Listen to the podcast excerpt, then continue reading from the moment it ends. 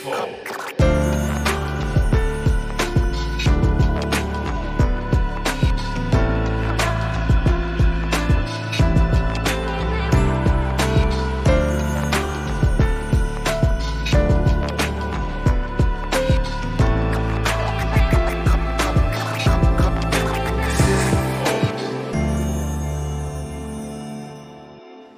Salve, salve família, bem-vindos a mais um Flow. Eu sou o Igor, aqui do meu lado tem o Monarcão. E aí? Hoje nós vamos conversar com o Felipe Moura Brasil. Salve, salve, é um prazer estar aqui. Cara, obrigado pela presença, de verdade. Não, obrigado a vocês, é, um- é uma honra. Eu viajei uma hora para vir para cá, de São Paulo para São Paulo. Nem acredito que eu estou em São Paulo ainda, depois de uma viagem tão longa. né? Mostra como essa cidade é grande. Sei exatamente o que você gigantesco. tá falando. Mas sensacional. E vocês fazem muito sucesso aí nas redes. Eu vejo tudo viralizando. Falei, caramba, será que eu vou lá e tal? Vai surgir uma treta com o Monark, será? aí eu encontrei o Antônio Tabet, do Aham. Porta dos Fundos, na academia. A gente, volta e meia, se esbarra lá no Rio de Janeiro. Ele veio falar comigo. Falei, ô, Tabet, tudo bem? Ah, você foi lá no Flow, né? Como é que foi e tal? Que os caras me convidaram. Ele falou, não, pode ir, tranquilo, não tem armadilha não. Os caras são gente boa e tal. que bom. é verdade, né? Então tá tudo bem. É, e eu aceitei, tamo junto, vamos Obrigado, cara, obrigado. Obrigado antes, antes de continuar, o Monark vai falar rapidinho do patrocinador. Que a LTW Consult é uma empresa de consultoria financeira. Então, se você tem dinheiro guardado na poupança, é um erro. Tire o dinheiro da poupança agora. E se você não sabe onde colocar, que não é o caso do Felipe, imagino. mas se você não sabe onde colocar, você entre em contato com a LTW, que eles vão te auxiliar, te direcionar para você colocar no lugar certo, tá?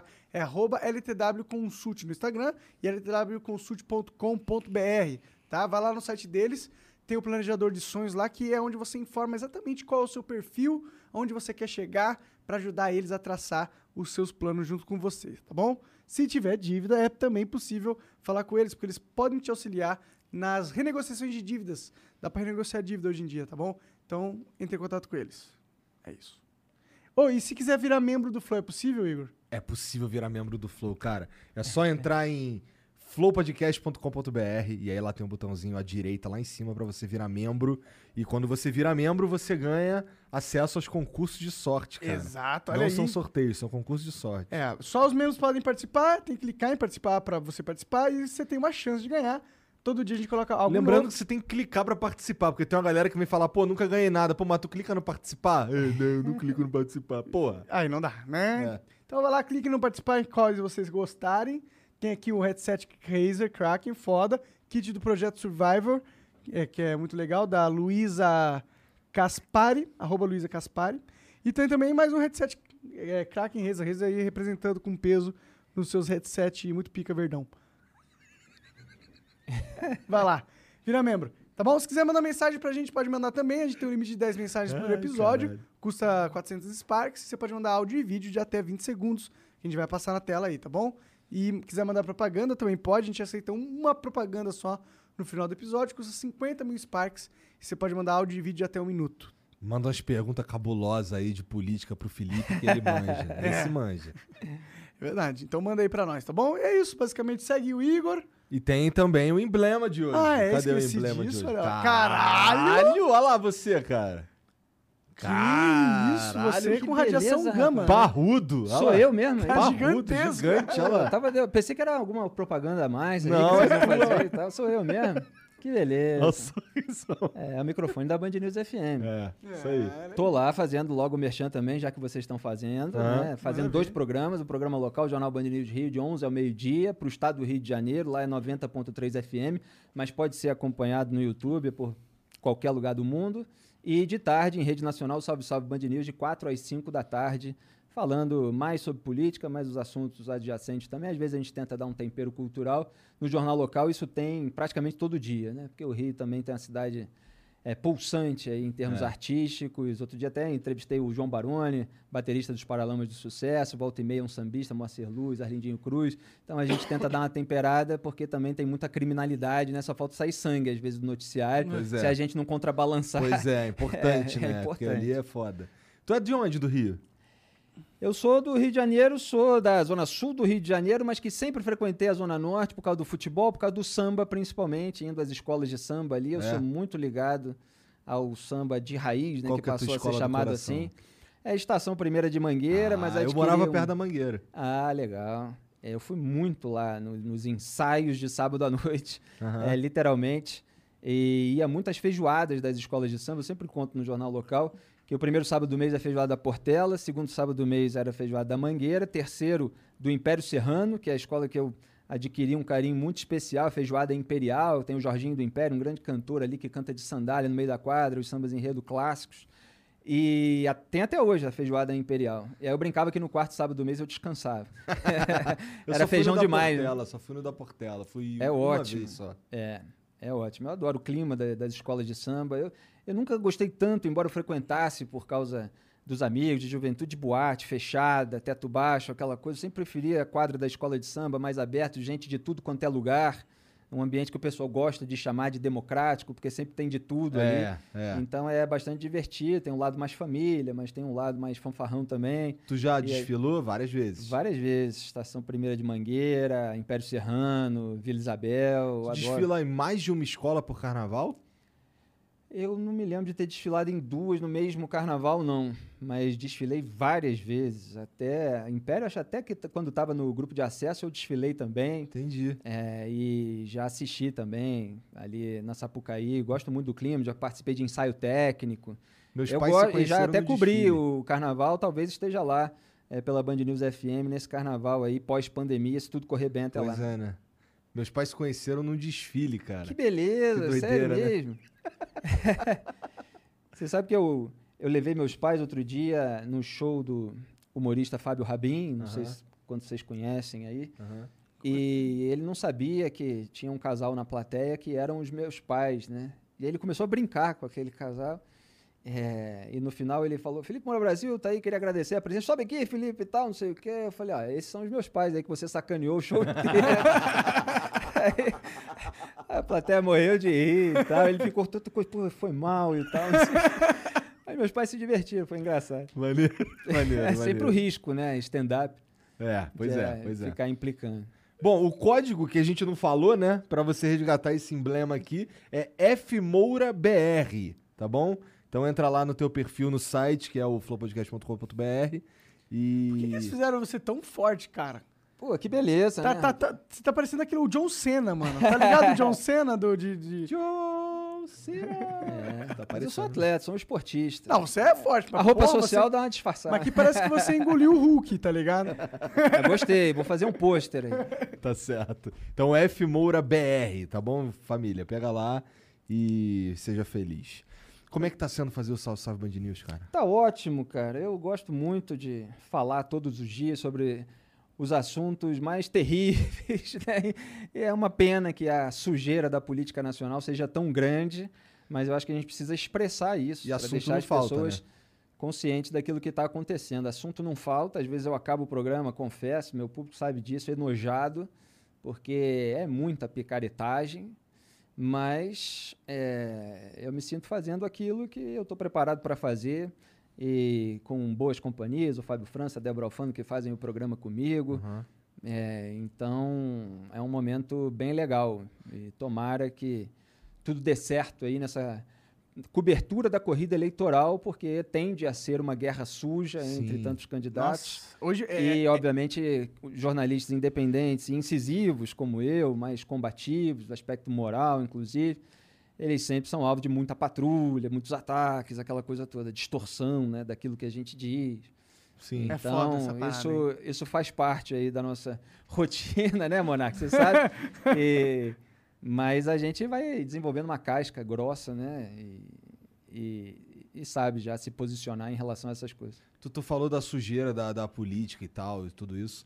É, mas tu imaginava que quando, na eleição de 2018, que a gente ia se tornar o, o, o que a gente se tornou? Se bem que, assim, a sujeira já vem de bem antes. É, eleições limpas eu acho que eu nunca vi. é, Assim, Não tá tô nem ligado? falando de eleição, Vem tô de falando de, de- Ou uma de- política de Estado limpa, né? mesmo. Um Estado, Estado limpo, É. é. eu não vejo também isso. Então, mas assim, mas rolava uma, uma esperança, né, que o, que, o, que o Bolsonaro, que o presidente, desse uma, uma ajuda na, lim- numa limpeza moral da parada e tal. Tu acreditava nisso de verdade? Olha, os brasileiros tiveram uma esperança de mudança naquele momento porque ele verbalizou muita coisa é, que atingiu ali os anseios e o sentimento de boa parcela da população naquele momento, porque a roubalheira ocorrida durante os governos do PT, elas atingiram uma magnitude imensa, elas foram descobertas, obviamente a roubalheira já existia é, no Brasil, em outros governos, em outras épocas. Se você pegar a literatura, eu tenho citado nos artigos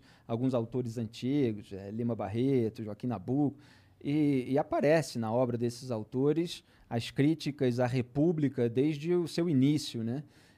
Estava é, lembrando hoje, talvez use aí nos próximos artigos, Paulo Prado também, que escreveu um livro extraordinário é, que reflete muito aí o pano de fundo do que a gente vive hoje, mas é naquele momento é, o Jair Bolsonaro usou ali um discurso que é, já existia por parte de vários colunistas, como eu e vários outros até que vieram antes de mim, é, e que não estava tendo representatividade na arena política. Né?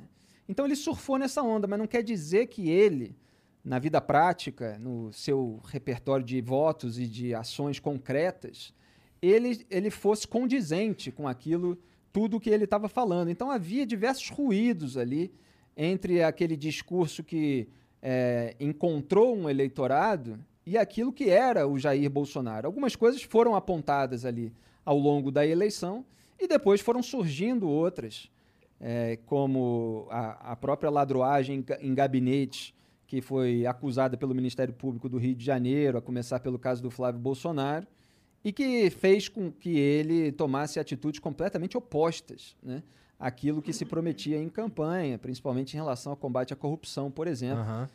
E, e, aí é uma série de etapas e tal, das quais a gente pode falar, que eu falo há muito tempo e que estão aí se consolidando hoje. Pois é. é. Eu sinto que o Bolsonaro ele passou pelo menos aí o, o último ano ah, muito mais preocupado em salvar os, os, dele, que nem ele falou lá naquela reunião, vou salvar os meus, do isso. que em governar. É exatamente né? isso, né? perfeita a sua colocação. Ele é, é, é, movido, como muita gente em Brasília, é, pelo medo da cadeia. E a partir do momento que o filho dele ficou com essa possibilidade de ser preso, porque foi denunciado, por liderar uma organização criminosa que desviou mais de 6 milhões de reais dos cofres públicos da ALERJ, da Assembleia Legislativa do Estado do Rio de Janeiro, acusado de peculato, lavagem de dinheiro também. E aí ele precisou começar, precisou dentro da cabeça dele, evidentemente, não era o certo a se fazer, a mover uma série de peças e se aproximar cada vez mais de uma série de pessoas que ele dizia que iria combater, principalmente nos métodos dessa velha política. E aí ele foi se tornando, ele, ele quer dizer, a, a, a, maquiagem que ele passou na campanha eleitoral foi escorrendo, né? Sim. Até às vezes falam em trocar de pele, eu prefiro falar isso, que é, a maquiagem escorreu, quer dizer, aquele discurso que ele pegou ali emprestado é, de colunistas, de pessoas que apontavam essa lacuna de representatividade no debate público de determinadas ideias, de determinados elementos, Aquilo foi jogado para lata de lixo porque o importante para ele era o filé mignon dos filhos, era manter a impunidade, manter longe da cadeia. E aí ele foi é, é, é, sancionando uma série de jabutis ali que foram inseridos, é, por exemplo, no pacote originalmente anticrime, proposto pelo então ministro da Justiça e Segurança Pública, Sérgio Moro, que estava é, ali tentando endurecer a legislação penal, só que o Jair Bolsonaro, naquele momento, não interessava para ele endurecer a legislação penal, porque isso poderia colocar em risco a liberdade da família dele. Então, inseriram ali, por exemplo, a criação da figura do juiz de garantias, que divide a primeira instância em duas, sendo que a gente já tem quatro, com toda essa lentidão, com todos esses espaços e brechas para as tramóias de bastidor.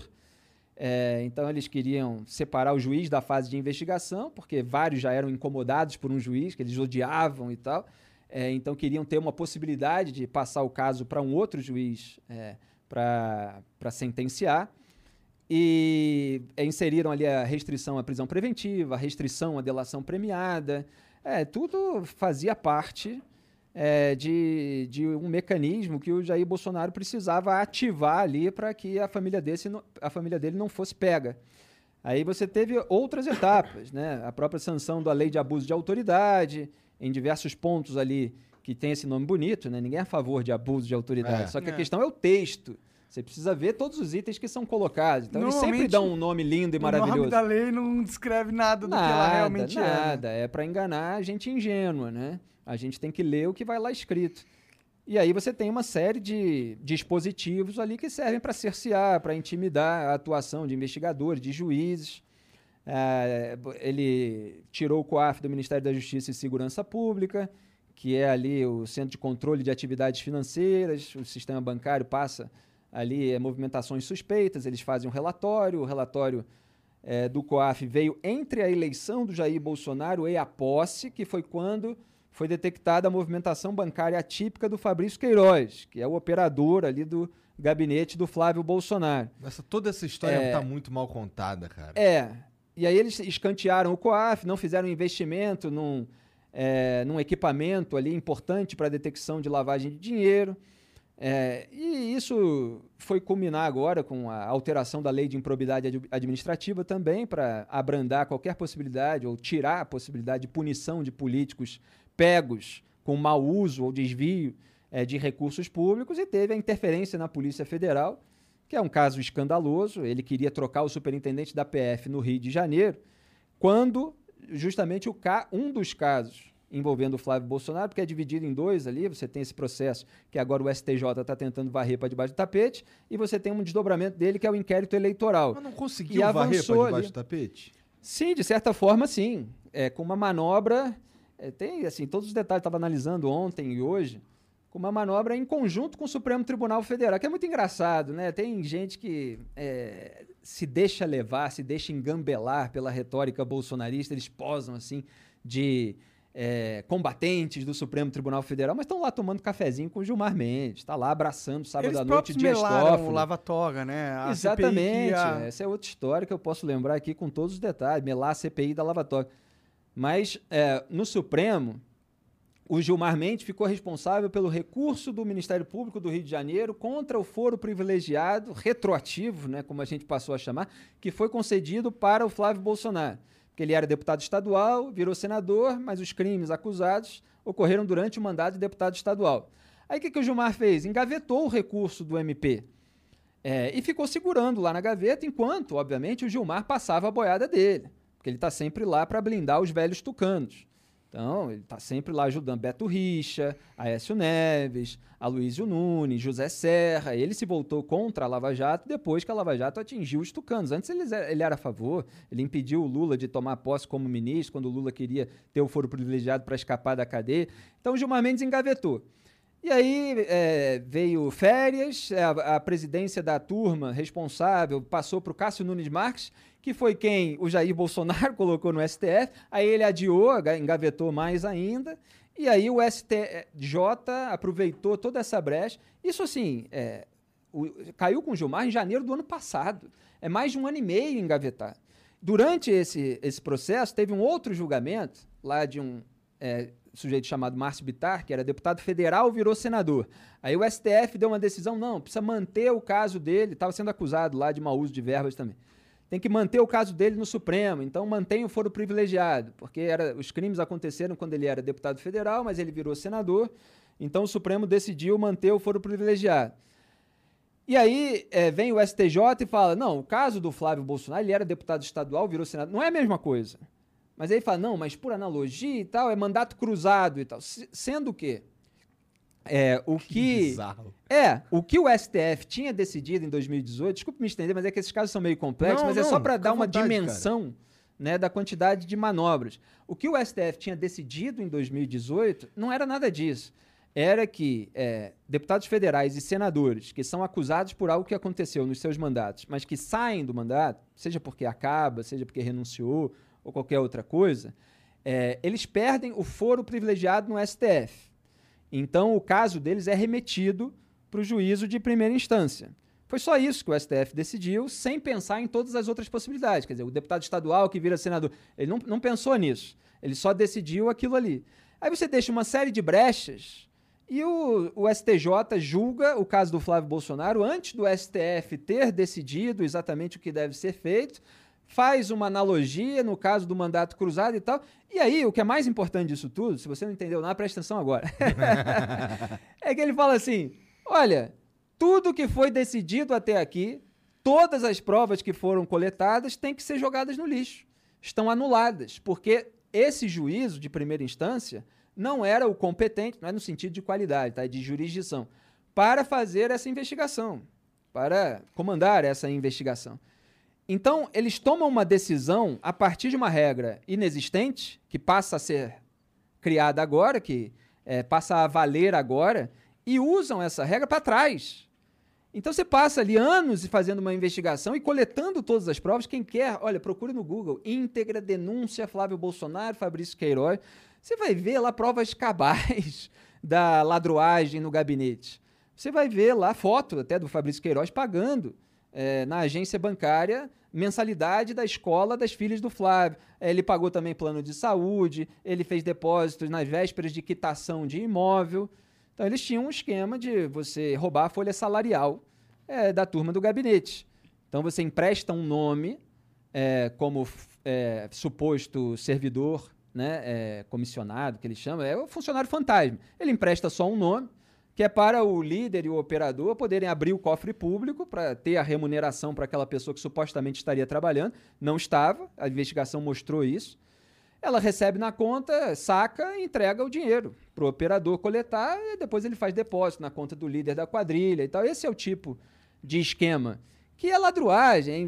Você tem um batedor de carteira que está roubando aí na esquina e você tem político que bate muitas carteiras ao mesmo tempo. É o dinheiro dos pagadores de impostos.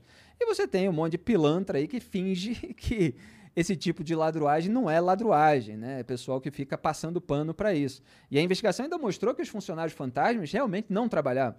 Quer dizer, tinha gente lá em Resende, três horas do Rio, tendo outro trabalho, nunca estava lá na Alerj, pegaram os celulares, os celulares nunca estavam lá em torno. Então, uma investigação minuciosa, completa, que vai ser jogada no lixo. Agora o MP está pensando no que fazer, como recomeçar. Porque, assim, pode recomeçar, só que você meio que vai bloqueando todos os caminhos. Caralho. E é muito parecido com o que aconteceu com o Lula também. Então, se formou, né, que é, foi a minha análise de 2019, quando isso se formou de fato, essa frente ampla pela impunidade, que reúne lulistas, bolsonaristas, velhos tucanos e centrão. e agora o Bolsonaro está né? jun junto de uma maneira imensa aí com o centrão. É que faz todo sentido ter essa parada, porque imagina quem que tá há anos na política e não tem o rabo sujo de algum jeito.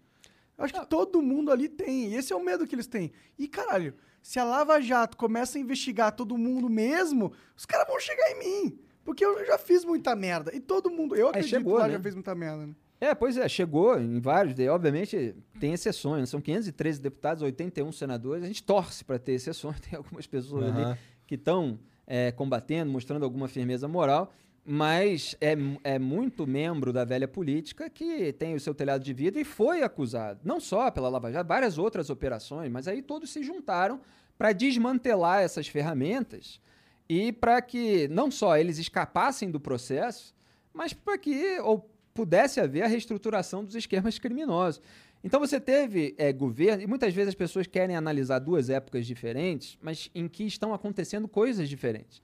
Durante os quatro governos do PT aconteceu uma roubalheira desenfreada, que uniu vários campos, não só os petistas. Durante o governo Bolsonaro, é a construção da impunidade. Então você tem a sabotagem de todas aquelas ferramentas que foram usadas para atingir essas pessoas, mesmo que nem todas tenham sido presas. Então você tem um período de roubalheira e você tem um período em que todos aqueles que é, chafurdaram nessa lama estão unidos para blindar a classe política. É esse período que a gente vive hoje. E, obviamente, uma terceira via precisa apontar isso. Né? É, mas, mas você tem gente que não aponta. Tem muita. Desculpa. Não, não, eu ia dizer que, cara, tudo isso daí, toda essa, toda essa sujeira, todo esse teatro bizarro aí, cara, isso, isso não tem conserto, tem? então, a gente trabalha, zela para que tenha, né? É, mesmo os autores que eu estava citando, porque outro dia eu é, citei duas crônicas do Lima Barreto, ele tem outras que são mais famosas, mas eu peguei umas do baú eles estavam lá dando o diagnóstico da realidade, né, daquilo que acontecia, na esperança também de melhorar. Né? Você expressa para ter consciência do problema e para ver quais são as ferramentas que podem ser desenvolvidas. Agora, mesmo para fazer isso, é, você entra num debate público em que existem as claques dos bandidos. Né? as claques dos corruptos, dos lavadores de dinheiro, dos amigos de é, pessoas que acabam blindando esse pessoal. É, então eles vêm com muita desinformação, tentando bagunçar tudo. A gente faz o trabalho de diagnosticar, de expressar, de cobrar, exigir providência. E, e é preciso haver sempre uma pressão popular. É, eu estava até lembrando hoje, em alguma conversa que eu tive, que o Ricardo Lewandowski foi flagrado na época do mensalão, dizendo "Ah, a imprensa está com a faca no nosso pescoço, a ordem era para aliviar e tal. É, você vê, porque tem articulação política do bastidor. Mas eles, quando estão pressionados, quando você tem o holofote em cima e tal, é mais difícil. Aí eles tentam adiar, deixar para um momento em que as pessoas estão preocupadas com outra coisa, e aí eles vão passando a boiada deles.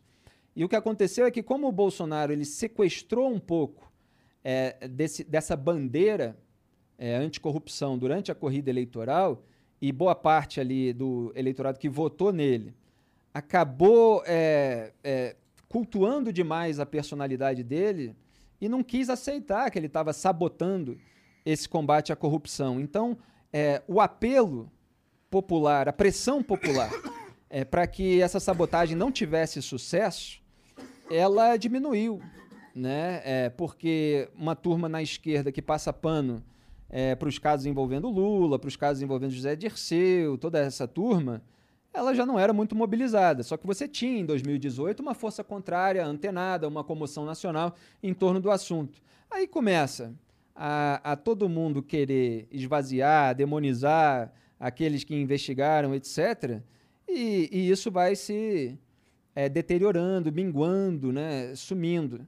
Agora você tem a possibilidade de uma terceira via recuperar na arena política aquilo que a gente está falando há muito tempo no debate público, que é a mesma coisa, no fundo, do que o Jair Bolsonaro fez em 2018. Ele pegou aquilo que nós estávamos falando sobre determinadas questões. É, e, e agora é, você precisa de uma pessoa que, ao contrário do Jair Bolsonaro, tenha condições de levar à prática é, isso, essa visão, né? esse diagnóstico da realidade. Porque, assim, as pessoas da, das claques, como eu chamo, governistas ou lulistas e tal, elas fingem que não estão acontecendo e as coisas são evidentes. Você tem, você aponta etapa por etapa e vai e tem a consequência. Está acontecendo tudo aquilo que a gente estava mostrando que ia acontecer. Sim. A impunidade geral, todo mundo se safando. O Gilmar Mendes, por exemplo, engavetou lá o caso do quadrilhão do PP, engavetou é, antes de colocar em julgamento. PP é o partido do Arthur Lira, que é o líder, é o presidente da Câmara apoiado pelo Jair Bolsonaro, do Ricardo Barros, do Ciro Nogueira. O Ricardo Barros nem estava é, nesse caso, era mais Arthur Lira, Ciro Nogueira e outros. É, e aí ele esperou o Celso de Mello se aposentar para ele pautar, porque ele achava que o Celso de Mello ia votar contra o interesse dele, então ele esperou o Cássio Nunes Marques, indicado pelo Jair Bolsonaro, ganhar a vaga na segunda turma do Supremo, do Supremo e na segunda turma, que é para onde ele foi, para ele já ter a maioria garantida e aí pautar aquele caso. E o Cássio Nunes Marques foi indicado pelo Jair Bolsonaro, mas é apadrinhado pelo Ciro Nogueira. Você tem a declaração de 2019 do Ciro Nogueira, dizendo assim é, que queria o conterrâneo dele, né, porque é do Piauí também, é, no, no, em algum tribunal superior, STJ, o STF, agora vai e tal. E ele ganhou o bilhete premiado, foi para é, é, a mais alta corte do país. Chegou lá, o que, que ele fez? Ele aliviou a barra do Ciro Nogueira, do padrinho dele, daquele que, daquele que declarava publicamente que queria o Cássio Nunes Marques lá. E aí o, foi arquivado o inquérito do quadrilhão do PP, que era a ala do, do PP, que atuava na Petrobras, no esquema de corrupção da Petrobras. Do, qual é a influência do Ciro Nogueira com o Bolsonaro? Por que, que ele consegue fazer com que o aliado político dele ganhe uma posição tão influente como o STF? Como que ele por que, que o Bolsonaro fez isso justamente para o Ciro Nogueira? Bom, primeiro que o Bolsonaro é um deles, né? É, é, não, a gente não pode separar que é isso que o bolsonarismo tenta fazer é, muitas vezes, como se ah, é preciso atender e tal. Não, é um deles. É, 30 anos know-how né? de rachadinha, é, 30 anos ali. Ele era do, é, do PP. Ele, ele- outro dia, a gente está uns seis dias atrás, ele deu um discurso, até viralizou aí nas redes sociais, é, falando assim: ué, elegeram um cara do Centrão. E meses atrás ele já tinha falado, eu sou do Centrão. E de- nesse- dessa vez que ele falou assim, elegeram um cara do Centrão, ele dá uma risadinha cínica, assim, que é como se, se ele dissesse para o eleitorado que votou nele, ó, enganei vocês. Porque durante a campanha ele falava assim, nós não integramos o Centrão, palavras dele, tá? É, tem os vídeos aí, já mostrei em vários vídeos que eu fiz, pessoal volta e meia, espalha no Twitter de novo. Ele falava que se fosse para fazer toma lá da cá, ele não faria e tal. Mas, é, voltando à sua pergunta, então eles são mais ou menos a mesma coisa, Então ele só já tem que o Centrão... políticas com o Ciro Nogueira anteriores. Talvez Já. um jogo que a gente não conheça. Não, já, enfim, ele era, ele era do partido, só que é, o Bolsonaro, justamente pelo medo de cadeia da família, ele ficou cada vez mais dependente do apoio parlamentar para não ser alvo de um processo de impeachment. Porque se ele é alvo de um processo de impeachment, ele pode perder o mandato, ele perde foro privilegiado e perde, para além de tudo isso, é, o poder de barganha que a caneta presidencial dá. Porque aí, com a caneta presidencial, ele consegue articular. Ah, você quebra um galho aqui para mim, eu faço Ó, isso aqui para você. Faz isso eu que eu te dou a distribuo. vaga do STF. É, Alguma coisa o Ciro Nogueira fez, porque ninguém, o presidente não dá uma vaga Não, do pois STF é, de então graça, você tem assim. todo esse tipo de escambo, né? É. Que é a tradição nacional e que perverte todas as nossas relações é, nos. as relações nos negócios públicos, né? É, então ele ficou completamente dependente, com medo de perder o poder. E está lá articulando, o Flávio Bolsonaro está lá articulando, agora quer botar é, um cara no Tribunal de Contas do Estado, e aí o Cássio Nunes Marques é, determinou a volta de um é, conselheiro para o TSE, que gera um efeito dominó e permite ao Flávio Bolsonaro conseguir ali uma nomeação. Eles estão É um sempre articulando. político fudido Exatamente. mais. É, só que agora é, um- tem um detalhe que o Bolsonaro, às vezes, ele, ele traz à luz do dia uma coisa, é, uma declaração é, que é repudiável e que muitas vezes era feita na moita. Às vezes ele tem um sincericídio. Então ele falou outro dia, 10% de mim tá... Eu tenho 10% é, de mim no Supremo Tribunal Federal, que é o Cássio Nunes Marques. Tipo, ele tá lá mesmo para me atender, entendeu? Aí depois ele, ele fala isso, ele percebe que falou, ele fala, não, não é que eu mande no voto dele, mas é que ele tá lá, então, a gente precisa. E- mas não é 10, não são 10%. Ele tem o Gilmar também disposto a ceder aqui para ganhar ali e tal. É, só que o É, Gilmar o tá meio que Toffoli- usando ele. Mas o Cassino Sim, Nunes deve claro. tá usando também, pra Claro, é, todos estão ali é, com os seus interesses, mas é, eles, têm- eles têm muitos pontos em comum, né? Sim, sim. No mundo E esse ideal, é o o- STF não teria interesse pessoal, né? No mundo ideal. É, no mundo ideal, tudo seria julgado conforme as provas, né? não por qualquer tipo de interesse político. É, os próprios presidentes escolheriam ministros do Supremo pela sua qualidade, não pela sua fidelidade a eles, a eles próprios e aos seus próprios grupos políticos, mas no Brasil, lamentavelmente, é, há- há uma outra exceção, assim, um pouquinho, alguém que desvirtua e tal, porque nem sempre você tem aquela figura é, perfeita com as características e completamente fiel e tal. Mas, em geral, é isso que eles buscam. E como a, su- a sujeira na política adquiriu uma magnitude imensa, as pessoas que têm poder, elas estão querendo quem, o- quem as blinde, né? E é isso que elas fazem, e se o Bolsonaro ficar aí, ele vai colocar mais ministro para blindá-lo. É, que Assim como é... o Lula fez, né? É, E tu acha que ele é hábil nesse tipo de, de, de esquema. de esquema? Ele tá conseguindo É. colocar muita gente no governo, na máquina pública que é leal a ele. Ele está conseguindo, é, nisso ele tem uma competência em termos de avançar em impunidade, mas é uma competência é, que é compartilhada com todos os demais atores, né? Então, assim, também não é, é, ó, como ele é genial no mau sentido, né? No sentido perverso, é porque os demais atores têm interesse. Então você tá num tem ambiente propício, né? é, você tem a turma que quer blindar os velhos tucanos porque eles foram atingidos, a turma que quer blindar os lulistas, a turma que quer blindar o, o centrão e tal. Pô, ele se juntou. O trabalho mais difícil é justamente você é, combater isso. É você se tornar um estorvo moral para aquelas pessoas que estão querendo fazer tudo errado. É você não trocar os seus princípios é, por cargos e tal. E muitas vezes, até no mercado da comunicação, a gente é, precisa ter essa firmeza. Porque, lamentavelmente, no mercado da comunicação também existe é, uma relação de escambo com o poder, com governos, etc., por meio de verbas de publicidade, concessão, que às vezes depende de governo, e pedidos de cabeça por tudo quanto é parte, entende? Então, se você, eu e vários outros, várias outras pessoas atuamos justamente no ponto sensível, né? que é o jornalismo político. É, a minha, na Band News FM, eu tenho é, um leque mais amplo, que eu faço jornal local, que envolve outros assuntos e tal, mas não deixo de atuar nesse ponto sensível. E faço isso há muito tempo em todas as emissões, todos os veículos é, pelos quais eu passei e vários outros jornalistas atuam também. E, e, é uma atuação difícil, né? porque é, você tem no mercado da comunicação interesse dos donos, dos empresários, etc. E, e o governo, em todas as esferas, né? a depender do negócio que o veículo tenha, seja governo estadual, seja federal, eventualmente municipal e tal, ali que fica insatisfeito se você começa a trazer notícias que são incômodas a ele, mesmo que seja verdadeiro, principalmente é claro, quando é. são verdadeiros. Sim. E ainda se você faz uma crítica em cima, expondo a imoralidade na qual ele incorreu, aí começa a tocar o telefone, né? Isso era feito de uma maneira muito mais dissimulada, né? Agora eu estou vendo que o presidente já até ao vivo, assim, ele fala: se aparecer de novo na tela, eu vou embora, né? Então, assim. Que é o caso do Marinho, Isso né? é. Pois é, isso é algo que acontecia. A gente tem, é, tem um jargão no mercado, né? Que o telefone tocou. E a gente sabe muito bem, quando o telefone toca, vai vir aí um ano eleitoral e é preciso estar atento aí a, a, a todas essas articulações, é, porque quando a sujeira é muito grande, quando o telhado de vidro dos grupos políticos que estão no poder ou disputando o poder é muito grande, o que eles querem é calar quem mostra para o povo brasileiro aquilo que eles fazem e aquilo que eles são.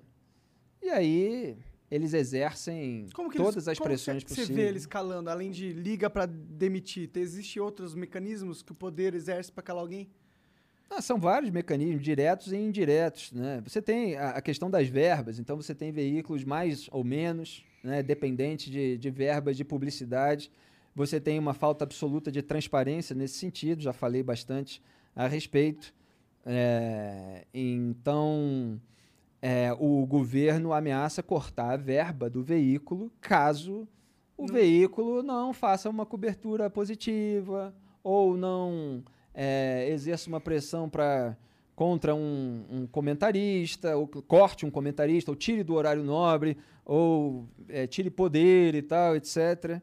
Então, quanto, tudo quanto... isso existe dentro do mercado há muito tempo. É muito né? grande ainda a verba do governo para TV, rádio, essas paradas? Ainda é muita grana? Porque eu sei Não, que é eles davam grana. bilhões, assim, para para as TVs, mas eu acho É que o Bolsonaro grana. deu uma cortada nesse São sentido. milhões. Não, ele mente Ainda descaradamente. Ele mente descaradamente. E tem otário que acredita quando ele fala assim: ah, tá me criticando porque cortou a verba e tal, não sei o quê. Sendo que ele deu a verba para os veículos alinhados a ele que entopem né, as suas bancadas com passadores de pano da sujeira bolsonarista. É Se você vê um veículo aí cheio de passadores de pano, então você pode ter certeza que ele está recebendo verba do governo.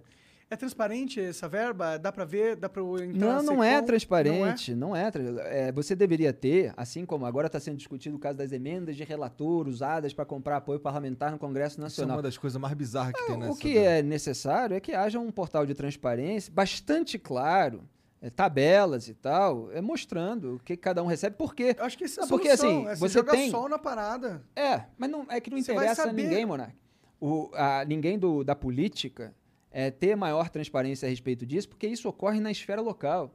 Então você tem aí 513 deputados, é, você tem vários deles, assim como senadores, que exercem muita influência em mídias locais. São donos de rádio. É, nos estados, na cidade, aí você tem o prefeito também, que bota ali verba e tal. Então você precisava ter uma discussão sobre os critérios para isso. Porque, assim, tem algumas coisas, por exemplo, que são necessárias. Por exemplo, a gente passou agora por uma pandemia. Então você tem uma campanha de vacinação, que o governo Bolsonaro é, é, não fez inicialmente, depois fez mal e porcamente e tal.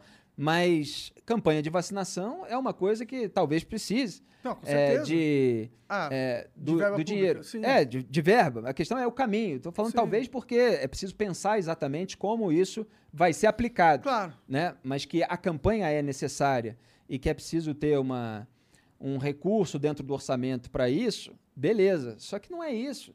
Você tem o recurso da Secretaria de Comunicação, você tem recurso de estatais, e aí cada um vai anunciando qualquer coisa, entendeu? Para ter um pretexto para dar o dinheiro para aquele veículo que vai fazer uma cobertura legal. O que não falta é empresário que quer é, puxar o saco do governo no noticiário e na parte de comentários para ganhar mais dinheiro.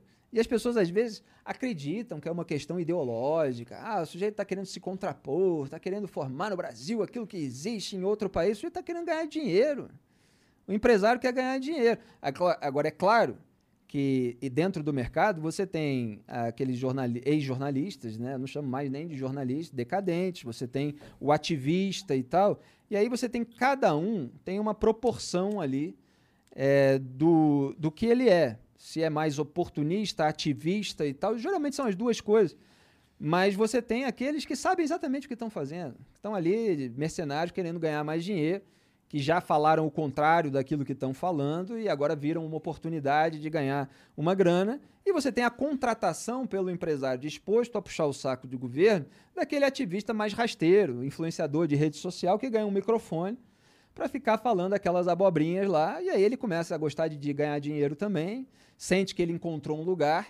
Geralmente tem muita gente ressentida por não ter tido o espaço que julgava merecer na grande imprensa e usa o ataque a toda a imprensa dessa maneira genérica e tal. Quando muitas vezes para atacar o adversário usa a informação que foi apurada e divulgada pela própria imprensa que ele está atacando. Então você tem todos esses tipos aí. Eu às vezes ironizo esse pessoal. Mas assim, é, é, é para descrever e combater esse sistema, né? É, essas tretinhas pessoais, isso não me interessa. Eles ficam falando meu nome, ficam me atacando e tal. É, e, e é muito engraçado, né? Porque tem gente que fica falando todo dia de mim, assim como de outros e tal, e acusando que você não tem relevância, né? Então, Se eu não tivesse relevância, você não não tava tava falando. Por que, que você pô? tá falando, né? É. Porque eu não fico falando deles justamente porque eu acho que eles são absolutamente é, é, desinteressantes, assim, nominalmente. Para mim é claque de grupo político. Aham. Como eu sou é, um analista, eu preciso sempre descrever o esquema de poder.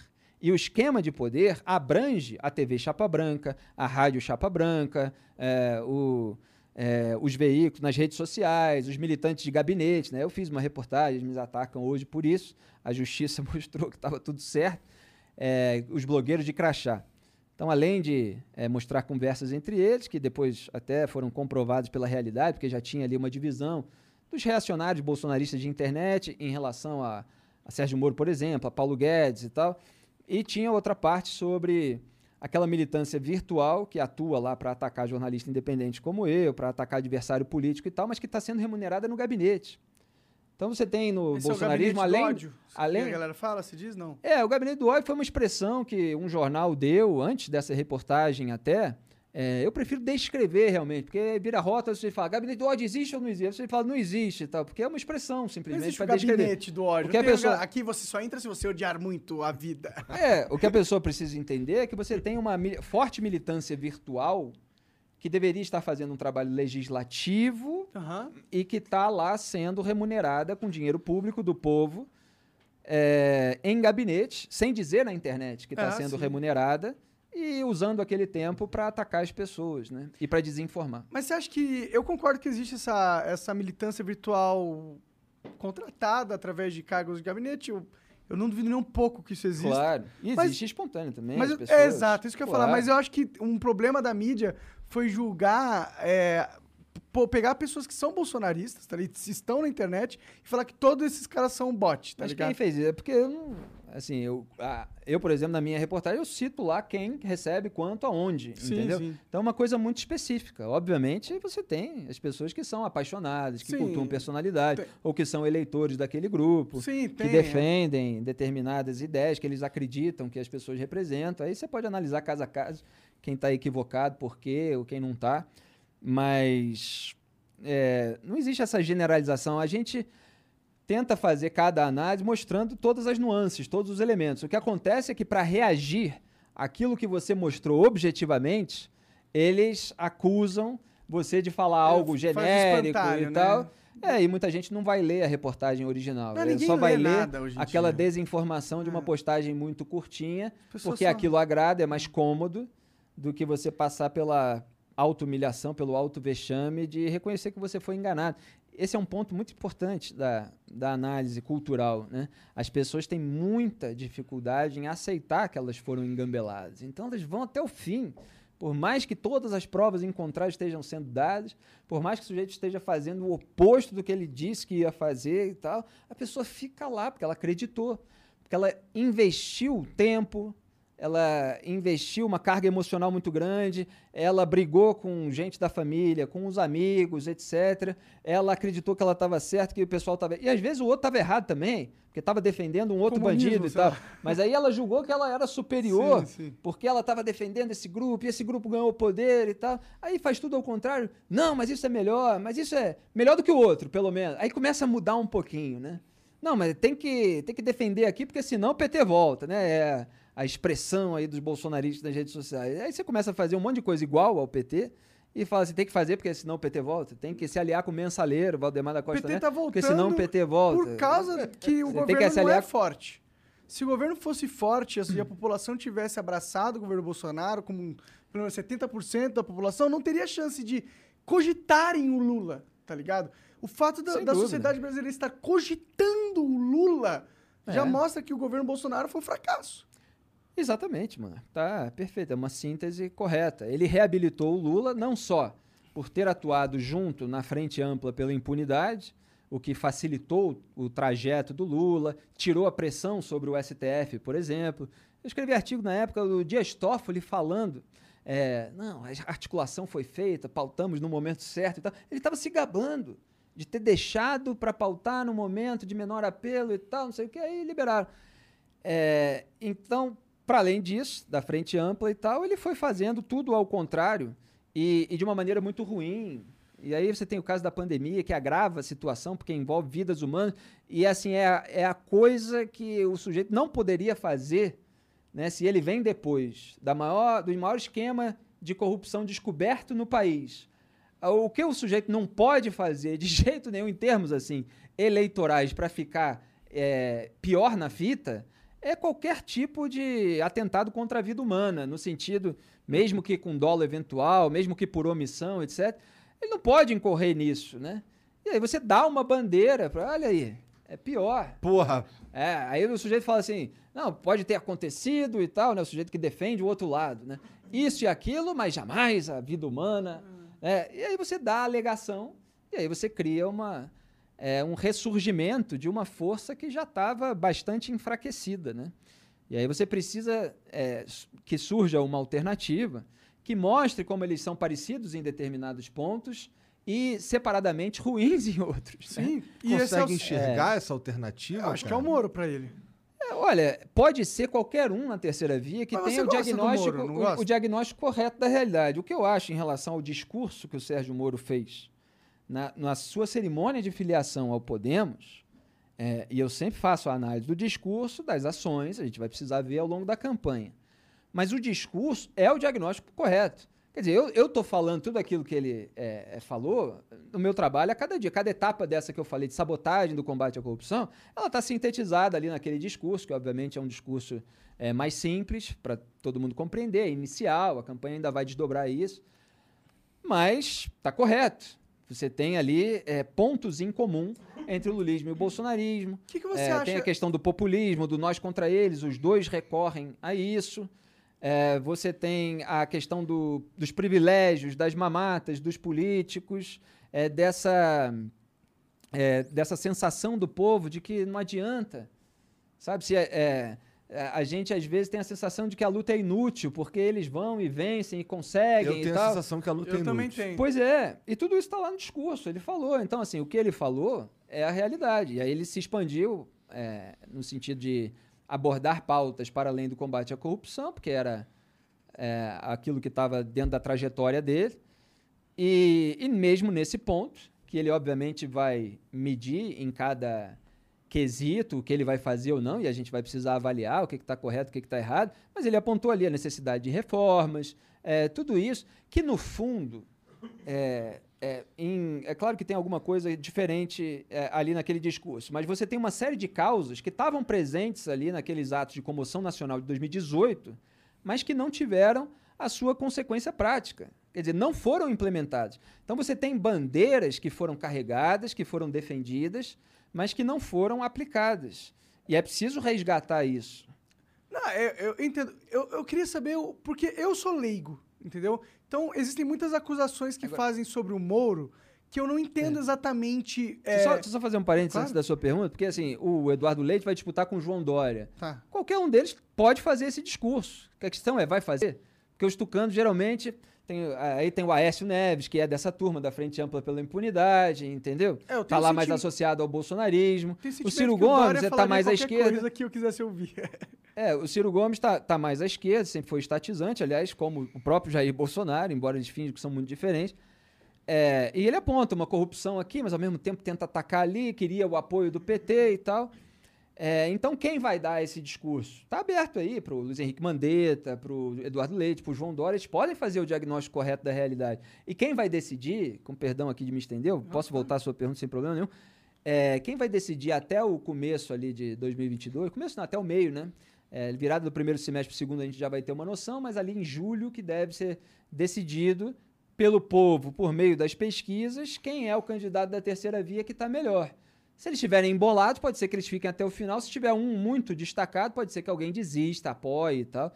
Mas assim, acho que o povo é que vai acabar definindo isso. entendeu? Como deve ser. É. Mas e o que, que você. Porque eu quero entender, até pra se alguém vier falar mal do Moro, eu tenho algum argumento. Por exemplo, eles falam que o Moro foi. ahn, não agiu corretamente quando estava no papel de juiz, porque ele coordenou com os promotores, coisa que um juiz não deve fazer.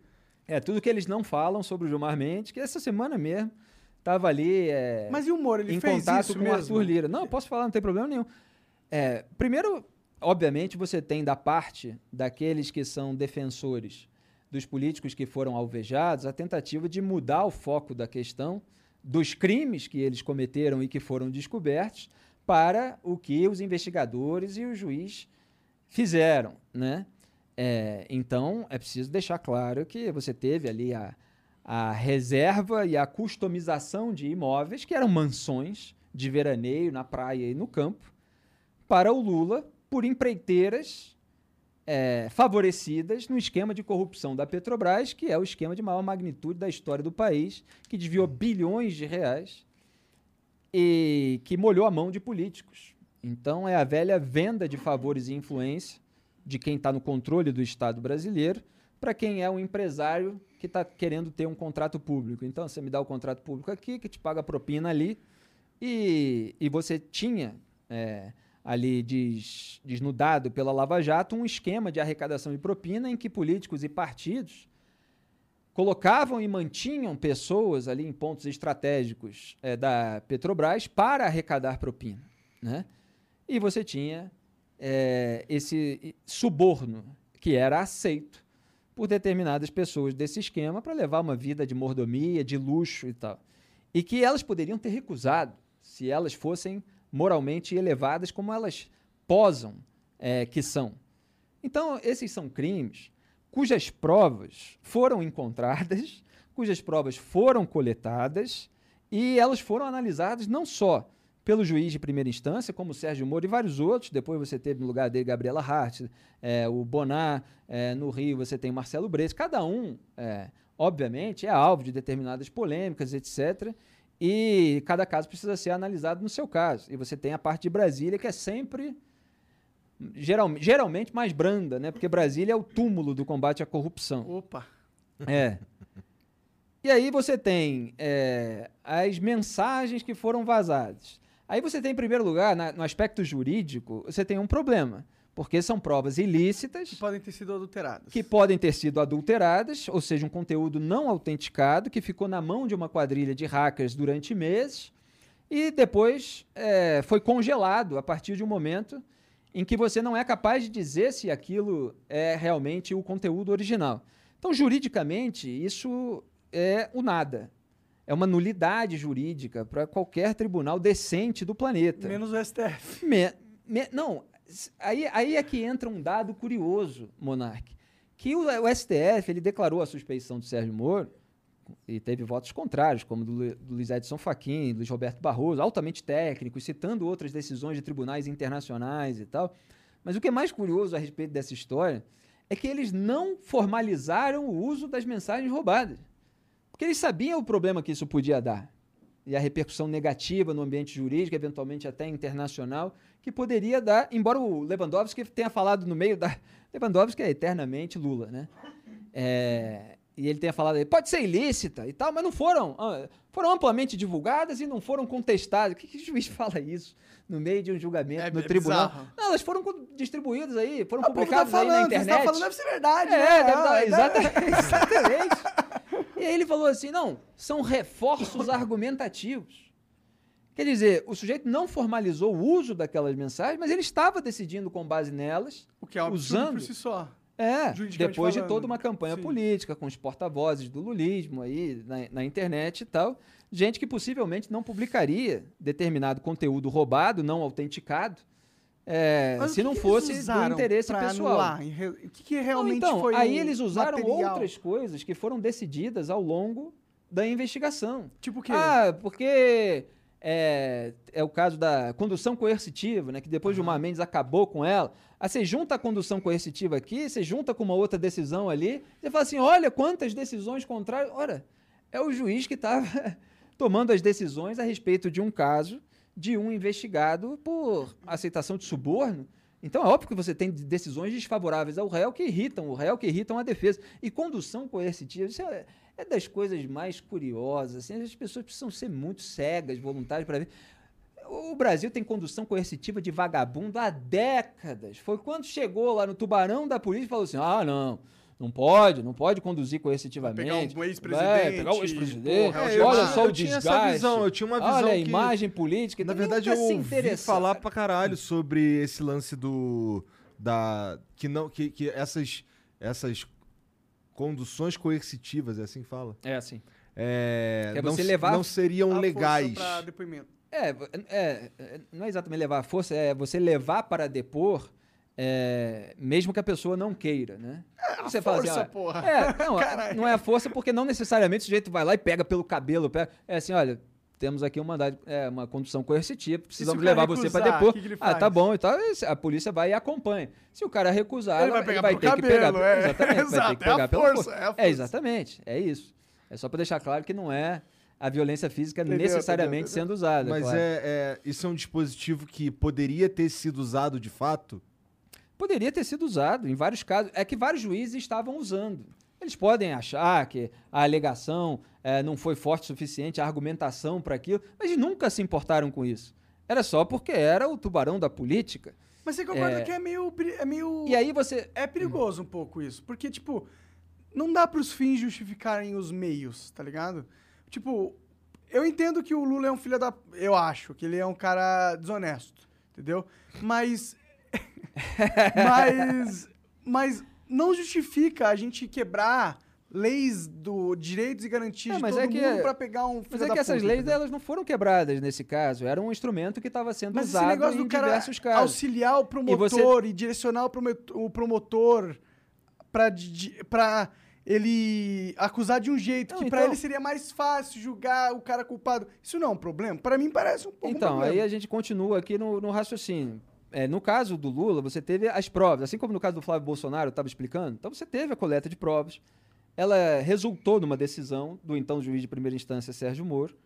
É, uma decisão que foi mantida no Tribunal Regional Federal da Quarta Região, TRF4, por três julgadores é, absolutamente independentes, é outro tribunal, é, com base naquelas provas. É, e, além do mais, eles aumentaram a pena contra o Lula. Quer dizer, o Sérgio Moro, na verdade, ele foi brando no caso do triplex do Guarujá. Aliás, o TRF4 aumentou também no caso do sítio de Atibaia. Sim. O sítio de Atibaia, o Lula foi mais de 111 vezes, né? 111 ficou o número conhecido porque era a, era a quantidade de vezes que eles monitoraram os agentes eh, de segurança do Lula e tal, que estavam lá naquele momento.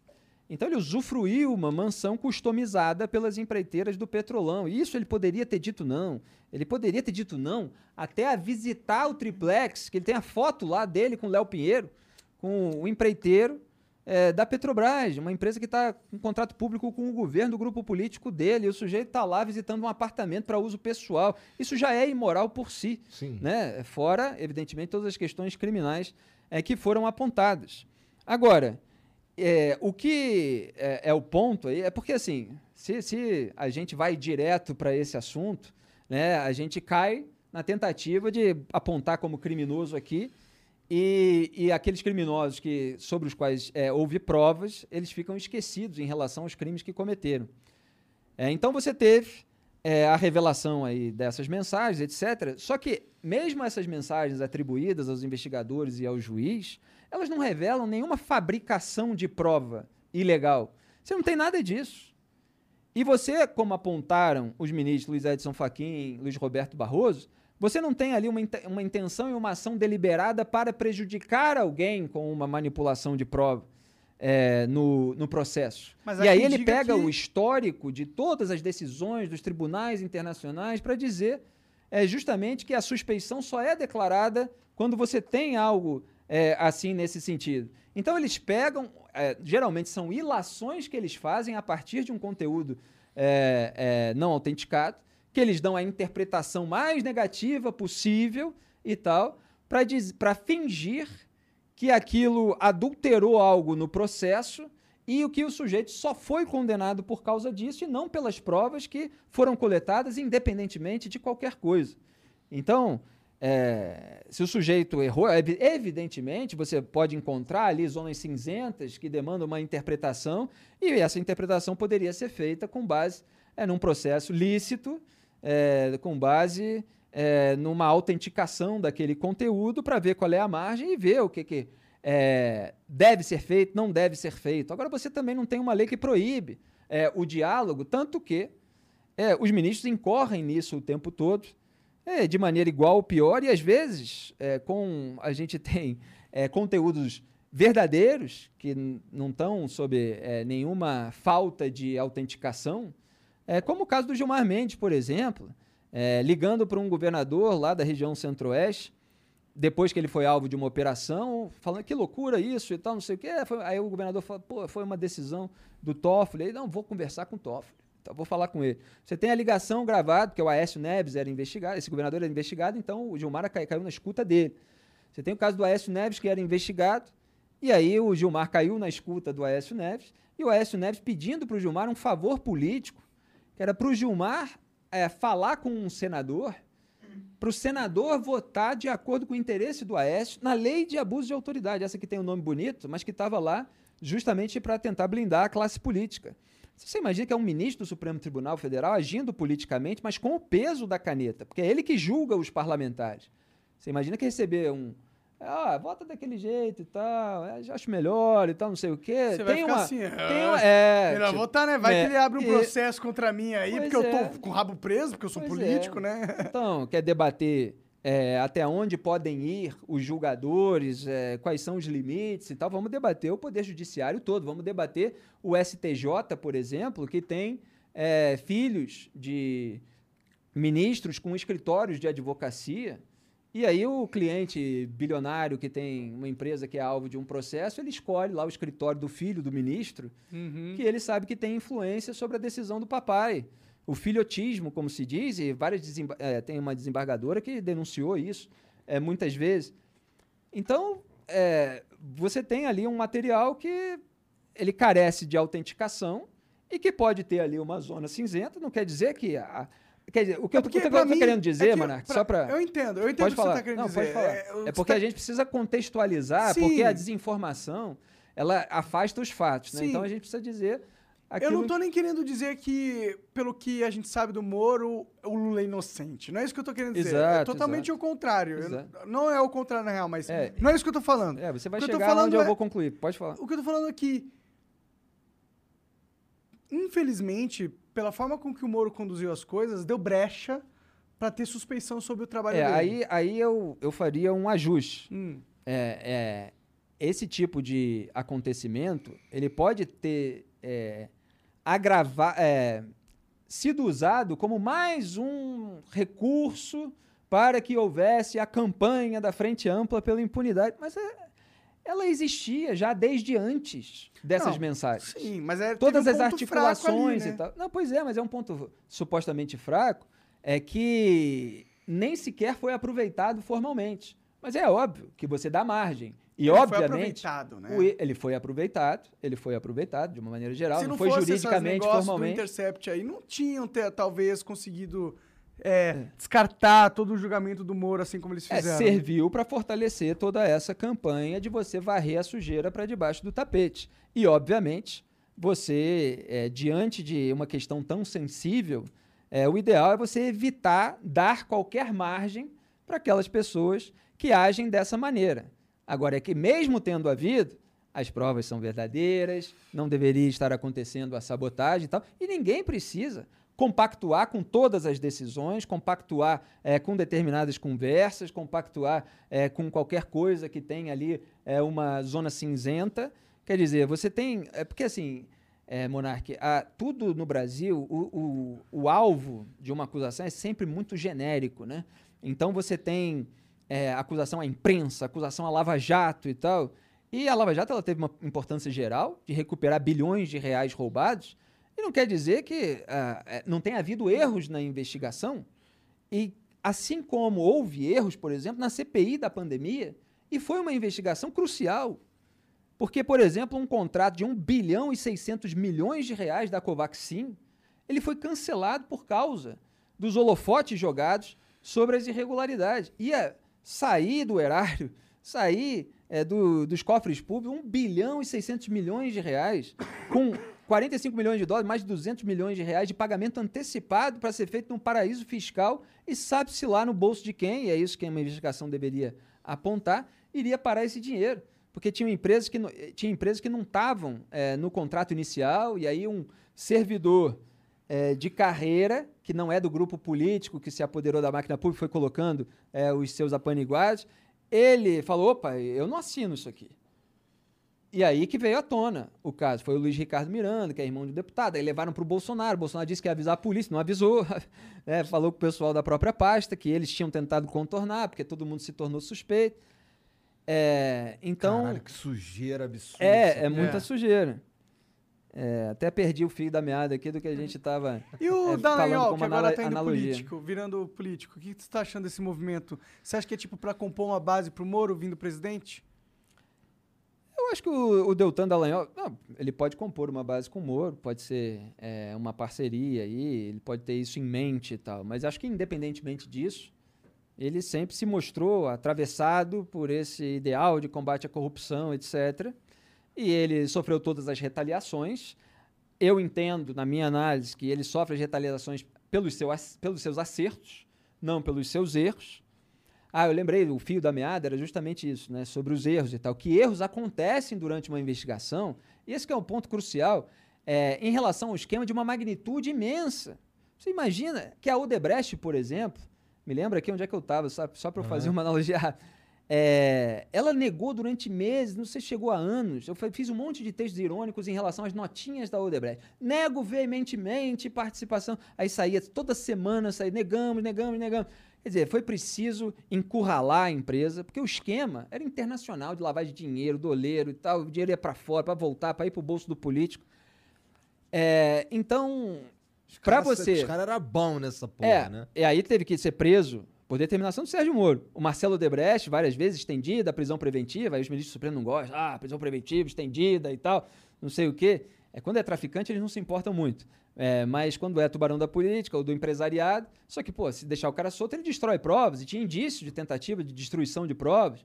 É, tem lá até, o caso do cara que acompanhou o Marcelo no- até o banheiro para ele não se separar do celular, porque senão ele podia ter jogado fora o celular e dali tiraram muitas mensagens. Então você deixa um cara desse solto, ele tem uma fortuna, ele tem poder, ele tem os contatos, ele pode coagir testemunha, pode comprar, pode destruir prova é, e tal.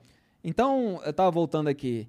É, é uma magnitude tão imensa que para você desbaratar isso tudo, você vai cometer erro para um lado, erro para o outro e tal. E quando você sente que o sistema todo está contra você, que as suas ferramentas são muito pequenininhas e tal, que é uma lentidão tremenda. Outra coisa que falam a respeito do caso do Lula é que eles fingem que todas essas mensagens e tal, é tudo sobre o caso do Lula, né? Quando na verdade você tem uma força-tarefa com mil processos e o cara estava lá é, pedindo esclarecimentos sobre questões processuais e tal, e nisso pode ter surgido é, conversa sobre é, questões que aí envolvem essa interpretação de até onde deve ir ou não. Agora, o Barroso chamou de pecadilhos, no máximo, por exemplo. Falou: olha, eu fui advogado.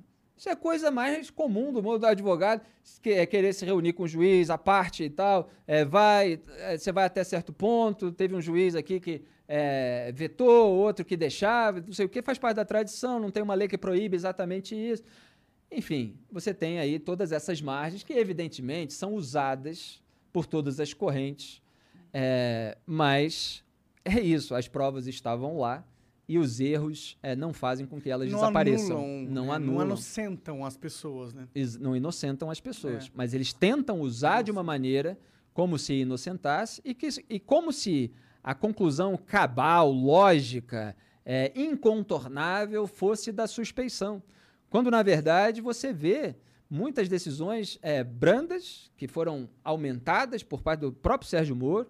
Ele aliviou barra de mulher, por exemplo, Adriano Anselmo, Sérgio Cabral, acho que a Cláudia Cruz também, do Eduardo Cunha. É, teve uma série de é, coisas que foram deferidas para as defesas é, dos alvos da Lava Jato. Então, assim, as condenações elas foram baseadas nas provas. Foram brandas, elas não foram abusivas. Não, em, em primeira instância não foram abusivas, sem dúvida. E, e nem segunda, né? Porque assim, tudo foi esmiuçado, havia muito holofote em cima. Você tem divergências a respeito de dosimetria.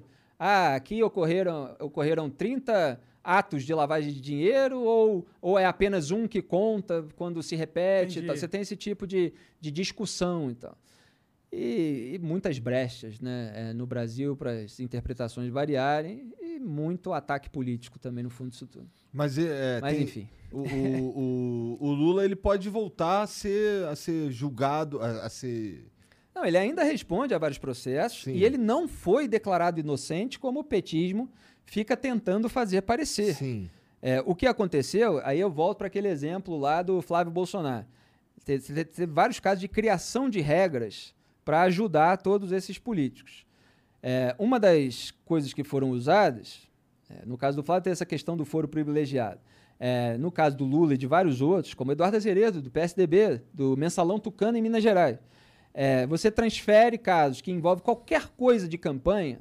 Então, o delator falou que ele pagava propina para o sujeito, a investigação foi lá, corroborou a delação, que é uma coisa que às vezes até os, os ministros de Tribunal Superior omitem. Eles falam assim: não, só tem aqui a colaboração premiada, delação não é prova e tal. Mas quando você vê lá o material, tem a, a investigação, ela aconteceu, corroborou o ato delator, mas eles fingem que não. E aí vale a canetada. Voto assim porque eu quero, entendeu? É, O que você está dizendo é que mas- tem toda uma. Os caras investigaram tudo, Mas- chegaram a uma conclusão. é, O delator ele só atestou aquilo ali que já tinha sido. Não, na verdade, muitas vezes, geralmente, né? Claro que você tem uma investigação e tal, mas quando você pega alguma, algum figurão e ele conta mais, Uhum. é, você tem novos caminhos abertos por ele. E aí a investigação vai e vai atrás. Obviamente você pode ter algum caso em que só tem a palavra do delator, a investigação não conseguiu corroborar aquilo que ele disse materialmente. Mas em muitos casos consegue. O cara fala, pagava isso e tal. Se você procurar a câmera de vídeo do restaurante e tal, se você vir na conta bancária e tal, e tal, a gente tem um banco que depositava não sei aonde, se você rastrear e tal, você vai encontrar. A investigação vai e encontra. E aí chega um ministro de tribunal superior e fala assim: não, aqui só tem a palavra do delator. Só que tem Porra. lá a prova. Entende?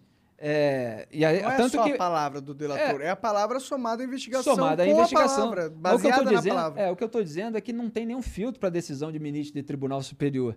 Eles votam de acordo com o que eles querem e eles mentem muitas vezes é, para que isso aconteça. Agora, eu fui fazer esse parênteses e me esqueci onde é que a gente estava, né? Bom, mas assim, o- eu estava na criação de regras Aham. que valem para trás. Então, no caso do Lula, por exemplo, e do Eduardo Azeredo, vários outros que foram beneficiados por isso, é, você teve a alteração da jurisprudência da prisão em segunda instância, com a alteração do voto do Gilmar Mendes. Quer dizer, Absurdo. é, você teve lá atrás, eu preciso falar, deixa eu falar de todas, aí eu volto para cada um. Teve a alteração da jurisprudência da prisão em segunda instância, você teve a alteração, é, a criação da regra de que se tiver alguma coisa é, relacionada à campanha eleitoral, então se algum dinheiro serviu para é, é, ser usado numa campanha, dinheiro sujo, então todo o caso é transferido para a Justiça Eleitoral. Caralho. Ele sai da, da- da Justiça Federal e vai para a Justiça Eleitoral, que não tem sequer estrutura para investigação. não tem a tradição de fazer isso. Isso foi apontado não só por Deltan Dallagnol, mas por Luiz Roberto Barroso, pelo ministro Edson Fachin eh, e outros. Eh, agora não me lembro todos. Então, isso atrasa imensamente o processo, você dá mais possibilidade de prescrição e você joga para um lugar que não tem estrutura para fazer aquela investigação. Eh, você tem a mudança na ordem das alegações finais, por exemplo. Então, a alegação final da pessoa delatada tem que ser depois eh, do delator, sendo que a gente está falando de alegação final. Então, geralmente, o caso já foi todo esmiuçado antes e tal, e aquela regra não existia sobre esse tipo de ordem. É, e isso tem que voltar, então, o processo lá, aquela estaca, que mesmo que nada da alegação final eh, do delator tenha sido usado na sentença para prejudicar o, o, o outro que não foi delator, na verdade, né? o outro réu. É, então criaram essa regra. Aí você dá três passos para ser banco imobiliário, volte três casas, toda hora. É, o, o, o STF faz isso. Então foram vários mecanismos, tem esse e vários outros. E aí faz com que eles joguem para cá. Ah, tem a, a simples mudança é, de competência, né? A gente já estava falando sobre isso num caso, mas é bom deixar claro assim alguns outros aspectos. Quando você tem um crime que é cometido é, de uma maneira muito ampla, então os caras estão em Brasília, mas a estatal que eles estavam roubando, pela qual estavam recebendo propina, é no Rio de Janeiro. E outra parte surgiu da investigação no Paraná e tal, não sei o quê. No fundo, você vai ter sempre argumentação para dizer que a competência em relação àquele caso é de cada, um, é, é de cada uma dessas cidades, desses, desses estados. Entende? O juiz vai chegar aqui e falar assim: não, mas o que importa é onde fica a estatal. Ah, então é no Rio. Não, o que importa é onde o cara recebeu o dinheiro. Ah, então é em Brasília. Não, o que importa é onde foi descoberto. Então é no Paraná. Aí o que, que acontece? O caso vai, passa a primeira instância, segunda instância, é, STJ. Aí o STJ diz: não, era aqui mesmo, em Curitiba, que devia ser esse caso. Aí chega no STF, o STF fala assim: não, não. Esse caso devia ser em Brasília. Anula Vamos tudo. jogar para Brasília.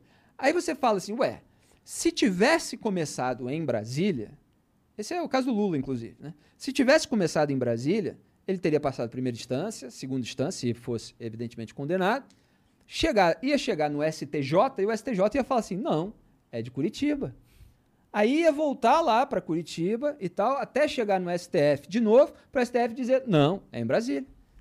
Você entende? Então, é um ele- esquema pra nunca dar pra nada. esquema pra não dar nada, é batata, joga pra cá, joga pra lá e tal, pra não chegar nunca a lugar nenhum.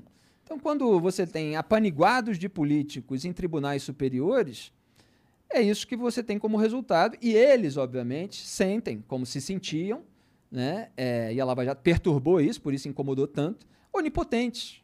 Que eles vão colar, ah, qualquer coisa tem gente. Se a gente for descoberto, tem gente nossa lá. O jogo tá comprado. É, e aí você tem a união, né? Então, o Dias Toffoli e Ricardo Lewandowski atuam para blindar o Lula. O Gilmar Mendes atua para blindar os tucanos, então ele vota favorável aos petis junto com o Dias Toffoli e com o Lewandowski, e o Dias Toffoli e o Lewandowski votam junto com ele para blindar os tucanos. É. Você tem esse, essa união. Eu sei que aconteceu uns escândalos de corrupção na Itália também parecidos e foram as mãos limpas, né? E no final das contas eles conseguiram vencer os corruptos, né?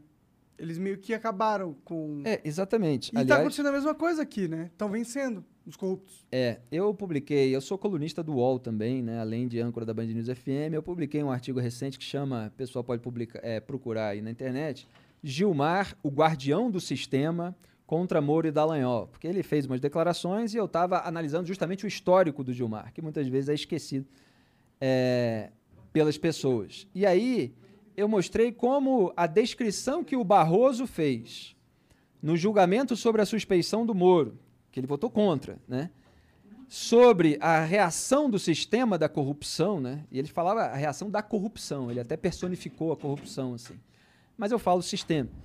É, o que aconteceu na Itália, onde houve a Operação Mãos Limpas, que é uma fonte de inspiração assim da Lava Jato, depois da qual, uma vez atingidos os políticos, os políticos retaliaram.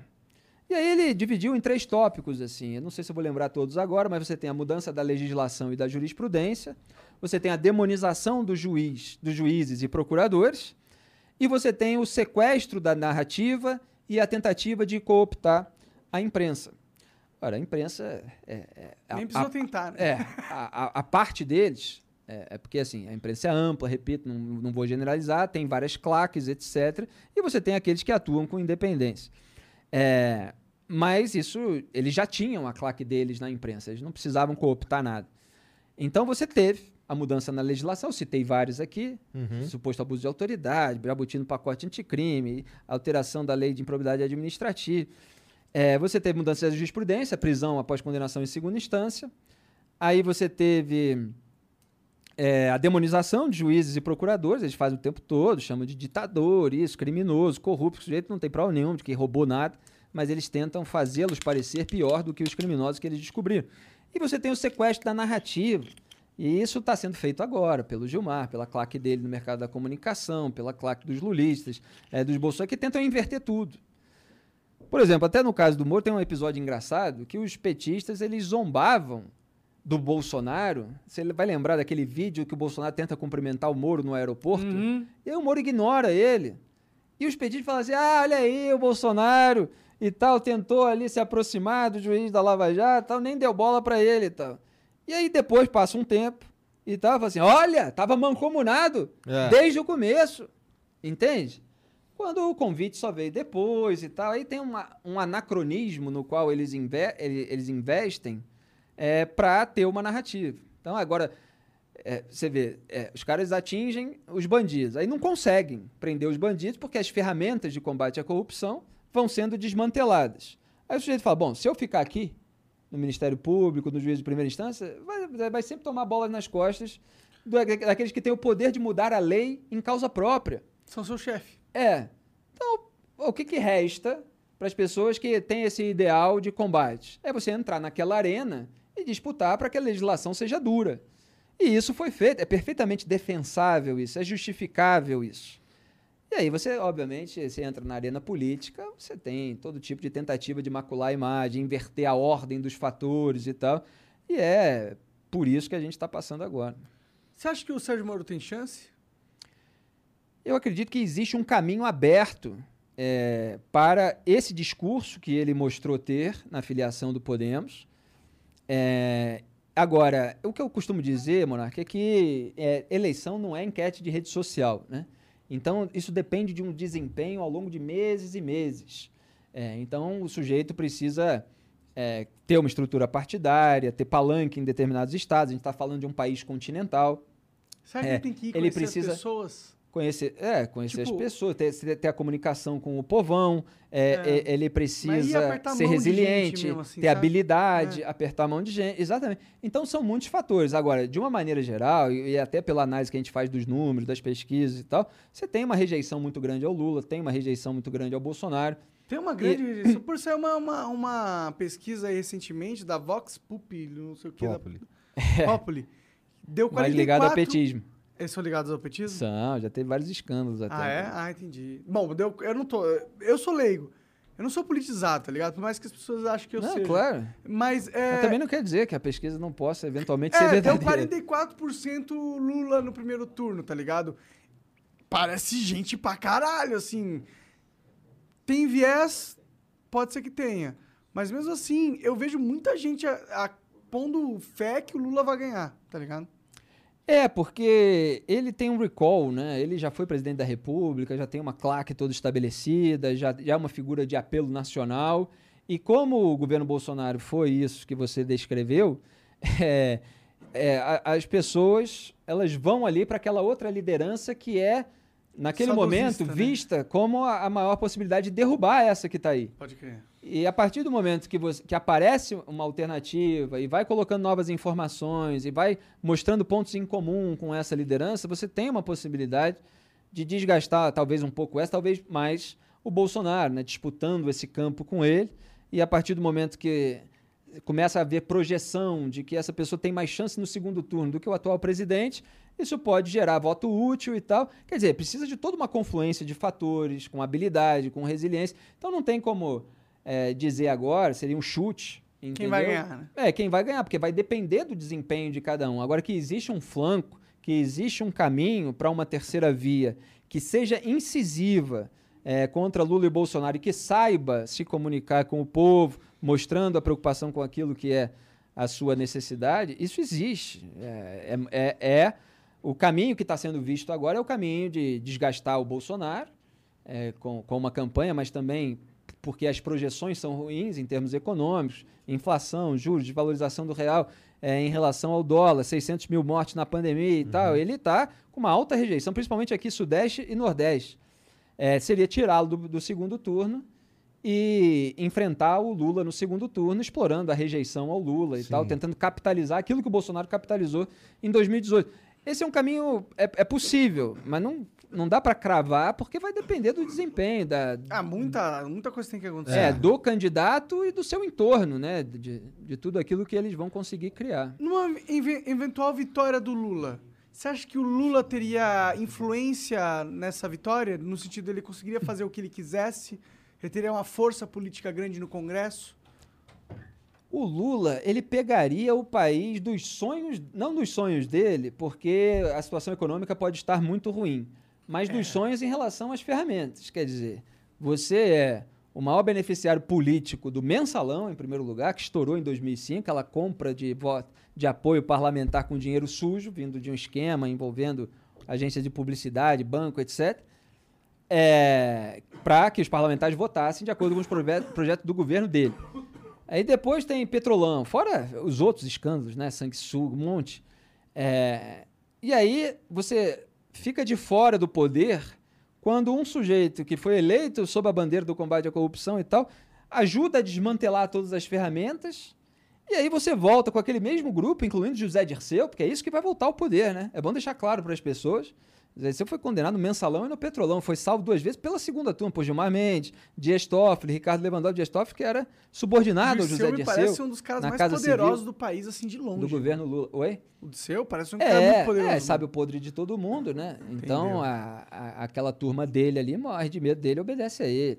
Quem tem informação negativa sobre os outros tem poder. Entendi. É, então, ele vai continuar junto, sempre, sempre continuou, sempre traçou as estratégias petistas, lulistas, e vai voltar ao poder com toda essa legislação que protege os políticos, com uma capacidade de nomear mais dois ministros para o STF, que já é esse foco de total impunidade. Então você tem um cenário é, bastante preocupante em relação ao, ao, ao, que pode acontecer. Mas você não acha que pelo Mas, fato ó... do Lula ser meio que o bicho papão de uma galera aí, se ele entrar no poder, ele já entra no poder com várias pessoas assim, ó, mano, Eu entrou no poder, mas não vou deixar você fazer porra nenhuma nessa porra. Que nem aconteceu com o Bolsonaro. É, eu, eu, eu acho que não, Monark, porque é, o que aconteceu com o Bolsonaro foi o seguinte: quando ele chegou no poder, até o senador Alessandro Vieira, que teve um desempenho firme na CPI da pandemia, estava dizendo outro dia. Essa turma mais é, do Centrão, os velhos caciques, é, Ciro Nogueira, Arthur Lira e tal, no começo falaram assim, ficaram ali quietinhos, né? Tipo, vamos ver se vai mudar alguma coisa ou se a gente pode continuar fazendo aquilo que a gente sempre fez. E aí, veio investigação, rachadinha, avança e tal, Bolsonaro se uniu com eles, e falou, ah, beleza. Não é nada daquilo que foi dito durante a campanha, podemos voltar a fazer toda a bagunça. Né, é, eles falaram assim, vamos, vamos, vamos ficar ver, quietinho, né? Talvez o cara 54 seja. milhões de votos é. e tal, começou, tá todo mundo olhando e tal, mudou o poder depois de quatro mandatos, petis e tal, teve o Michel Temer ali no meio, mas foi rapidinho. Aí eles viram que não era nada disso. O Lula ele já sabe muito bem o que, que é. E é é, de certa forma, nesse sentido, em termos de vambora pro toma lá da cá com o parlamento, igual o Bolsonaro. A mudança que houve durante esse governo é que certas ferramentas espúrias que foram usadas é, no governo, nos governos do PT, elas foram internalizadas e institucionalizadas. Quer dizer, o por mensalão, exemplo? o mensalão, ah. por exemplo. Então eu te falei que Agora era compra de apoio parlamentar, é era, era dinheiro sujo que vinha de fora para dentro. Sim. Hoje é o dinheiro sujo, é, é uma brecha obscura metida dentro do orçamento, para além daquelas emendas isso tradicionais. É novo? Isso é novo. Quem passou isso? Como que foi que isso aconteceu? É, o governo junto com o Arthur Lira, né? Ah, é? E, é, e a gente apontando para não deixar aquilo, e a base bolsonarista viajando, né? Por que, que os caras não enxergam isso? É, Por que, que os bolsonaristas exterior... não enxergam o como o cara tá aparelhando o Estado em benefício próprio? Quais bolsonaristas? Porque tem várias Todos, camadas. Eu Você acho. tá falando do eleitor de fora. eu acho que o bolsonarista, que se o cara é bolsonarista, ah, porque... tá ligado? Se o cara ama o Bolsonaro, ele é bolsonarista. É o que eu acredito, não sei. Não, não, eu tô, eu tô só separando aqueles que são parlamentares da base bolsonarista, Não, daqueles tô que são do- eleitores. Do, que- eleitor. Por do que, que o povo. eleitor não enxerga isso? Por Não, que, que o então. eleitor não enxerga que o Bolsonaro ele, ele, ele só é da boca pra fora? Porque na hora que ele tem a caneta, a caneta ela, ela, ela não tá jogando ao favor do antissistema. Ela tá jogando a favor do sistema. Tá dando bilhões e bilhões e bilhões pro sistema de uma forma legalizada. Por que, que eles não enxergam isso? Olha, tem aquelas pessoas que são bolsonaristas e não se informam absolutamente sobre nada. Tem aquelas pessoas que acham que estão se informando, mas elas estão assistindo a TV Chapa Branca, a Rádio Chapa Branca, que na verdade omite todas as informações que são incômodas ao governo ou falam daquilo que está sendo falado de uma maneira completamente enviesada, fingindo que é natural. Por exemplo, se você entrar no Twitter, você vai ver várias postagens da claque bolsonarista virtual é falando que emenda sempre teve e tal, não sei o que, sem distinguir. Porque você tem a emenda individual e de bancada, e sobre elas existem critérios, existe transparência, existe equidade, ela é dividida de uma maneira igualitária para todos os parlamentares e tal, é preciso prestar conta de onde que aplicou e tal. Claro que pode ter alguma obscuridade Sempre ali, tem. sempre tem, mas ela, ela É mais transparente. é, é mais transparente e é mais é, consolidada. E aí você tem outro tipo de emenda que foi criado para além dessas, Que é e que são, que são bilhões de reais, que é o que aquilo que foi chamado de orçamento secreto, é o RP9, porque tem um código identificador dentro do, orçamento, que é o número 9. E por que, que, que eles é- são secretas? Porque a gente não tem detalhes do que é do dinheiro Exatamente, gasto. porque ela não é distribuída de uma maneira igualitária para todos os parlamentares, são O presidente 513 escolhe, deputados O governo escolhe. e, do- e 81 senadores. Quem se tornou responsável, centralizando em torno de si ali é, a liberação das emendas, foi o Arthur Lira. Então Ah, ele é o decide. que escolhe. Não, pois é, o presidente da Câmara eleito com apoio do presidente da República, e aí o Arthur Lira, o que, que ele faz? Ele compra apoio para si próprio, para ele permanecer com poder, e para o governo, para aquilo que interessa ao governo. Aí ele libera é, verbas para parlamentares específicos cujo apoio ele quer comprar.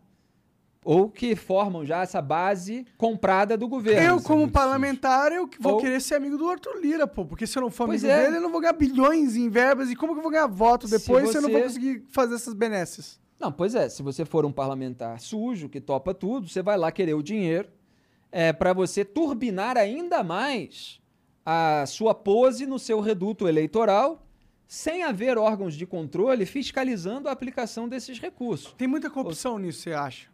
Não, com certeza. Não né? tenho a menor o- dúvida.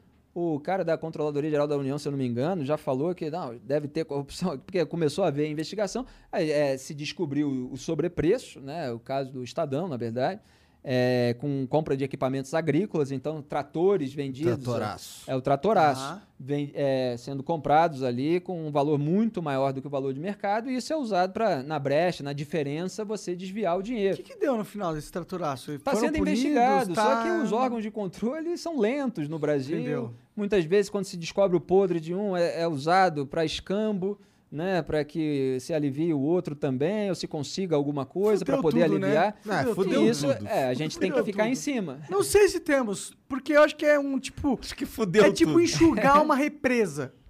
Pega um É. paninho ali, molha, aí vai lá. É, tanto é Joga. assim, você tá certo. tanto é assim que a Rosa Weber, é, na mais importante liminar da história recente do Supremo Tribunal Federal, é raro ter um momento para elogiar alguma coisa, né? Já, já vai provavelmente acabar essa- esse período de elogio, é, porque tudo pode ser revertido, né? Mas ela suspendeu a execução das emendas de relator. Então ela suspendeu o orçamento secreto. Da hora. É, Parabéns, Rosa. e aí foi toda uma pressão em cima, é isso mesmo que tem que fazer e tal, 8 a 2 é, para legitimar a liminar dela. Aí você pensa assim, acabou? Não, isso é só para manter a liminar. Ainda vai ter análise do mérito. Então o plenário pode acabar derrubando essa decisão. Mesmo assim, o que, que o Congresso faz? Ah, descobriram aqui o nosso esquema. A gente libera sem transparência para comprar apoio parlamentar e o parlamentar aplica sem transparência para comprar o voto do eleitor. Descobriram. É, O que, que a gente faz? Não, muda o código identificador, puxa es- essa verba toda lá para RP2, para uma outra brecha, finge que você tem transparência, vamos botar uns nomes aqui e tal, e pronto. Você acha que esse pessoal quer abrir mão do dinheiro? Não, eles falam, ah, o Supremo não está satisfeito com o mecanismo. Alguns dão um discurso tipo o Rodrigo Pacheco. Não, veja bem, é, eu entendo que pode haver uma necessidade de uma maior transparência, mas é um mecanismo legítimo e tal. Putz. Quer dizer, assim, é assim, se colar, colou, vamos fazer sem ninguém ver, vamos desviar esse dinheiro mesmo, vamos comprar apoio mesmo e tal. E a Aí gente é descobrem é e tal, ele fala assim, não, é só uma questão de ajuste. Vamos ajustar aqui e tal. Aí não deu certo e tal, não, então puxa pra cá. É só isso, cara. Pô, mas como é que. E, e, cara, isso daí é uma sujeira fodida. Mas tu tava falando antes. Do, o Monark perguntou sobre como é que os caras acreditam nisso, que o Bolsonaro é isso tudo ainda. Aí uma das coisas que tu falou foi. É, elas se informam por é, TV Chapa Branca, Rádio Chapa Branca, não sei o quê. Mas tem uma força muito grande também nas mídias sociais de, de bolsonaristas. Por exemplo. Terça Livre, esses, esses, esse tipo de coisa aí. Cara, como é que tu, tu enxerga é, essa, essa mídia social bolsonarista?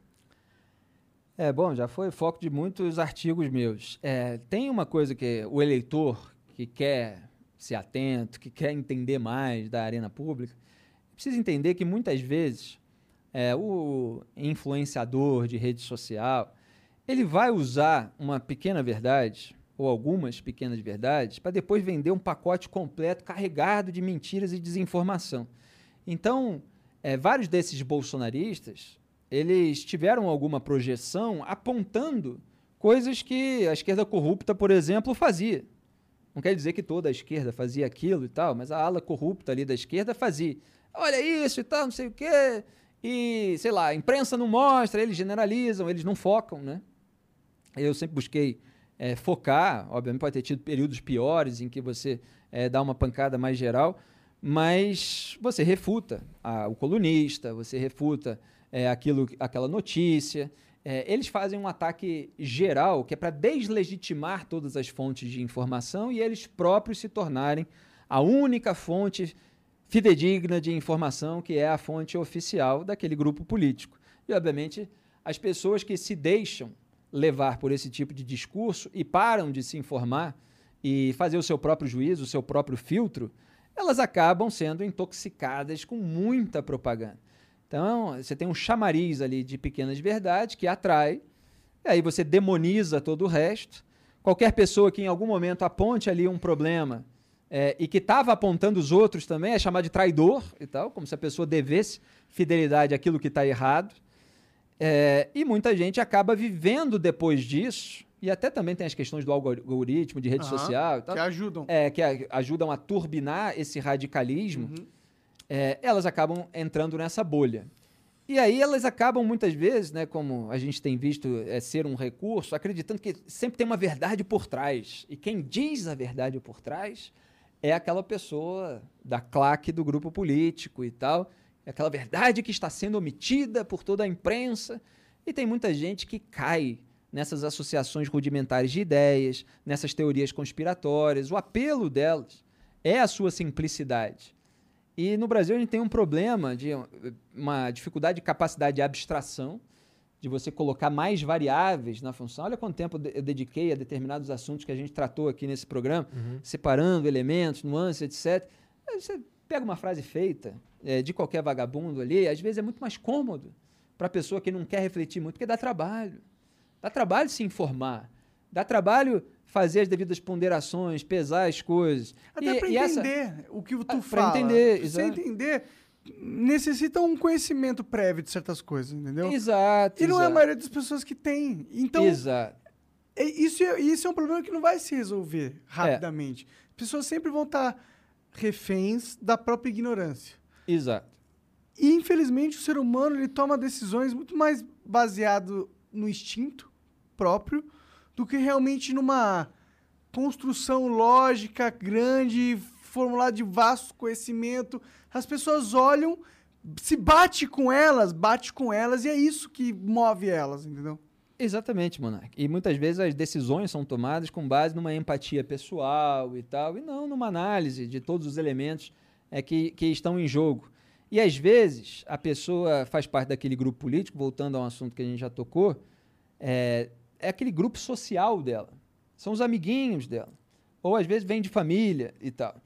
E o sujeito, para se desvincular, ele precisa ter uma força psíquica, moral, é, muito grande, porque ele vai ser alvo de cara feia, as pessoas vão olhar torto. Se ele começar a falar o contrário daquele grupinho que ele, com que ele sempre viveu, as pessoas vão é, repudiar, falar, você está virando não sei o quê e tal, com aquela linguagem binária, porque uhum. o binarismo, o maniqueísmo, que é ou você está com a gente ou você está com eles, é o, a característica dessa, é, desse confronto tribal. Então o sujeito se sente pertencente a uma tribo. Sim. E essa sensação de pertencimento, de identificação, ela é, é muito importante para pessoas é, que talvez não tenham sido amadas o suficiente dentro de casa, talvez não tenham encontrado é, é, é certas realizações, certas conquistas na vida.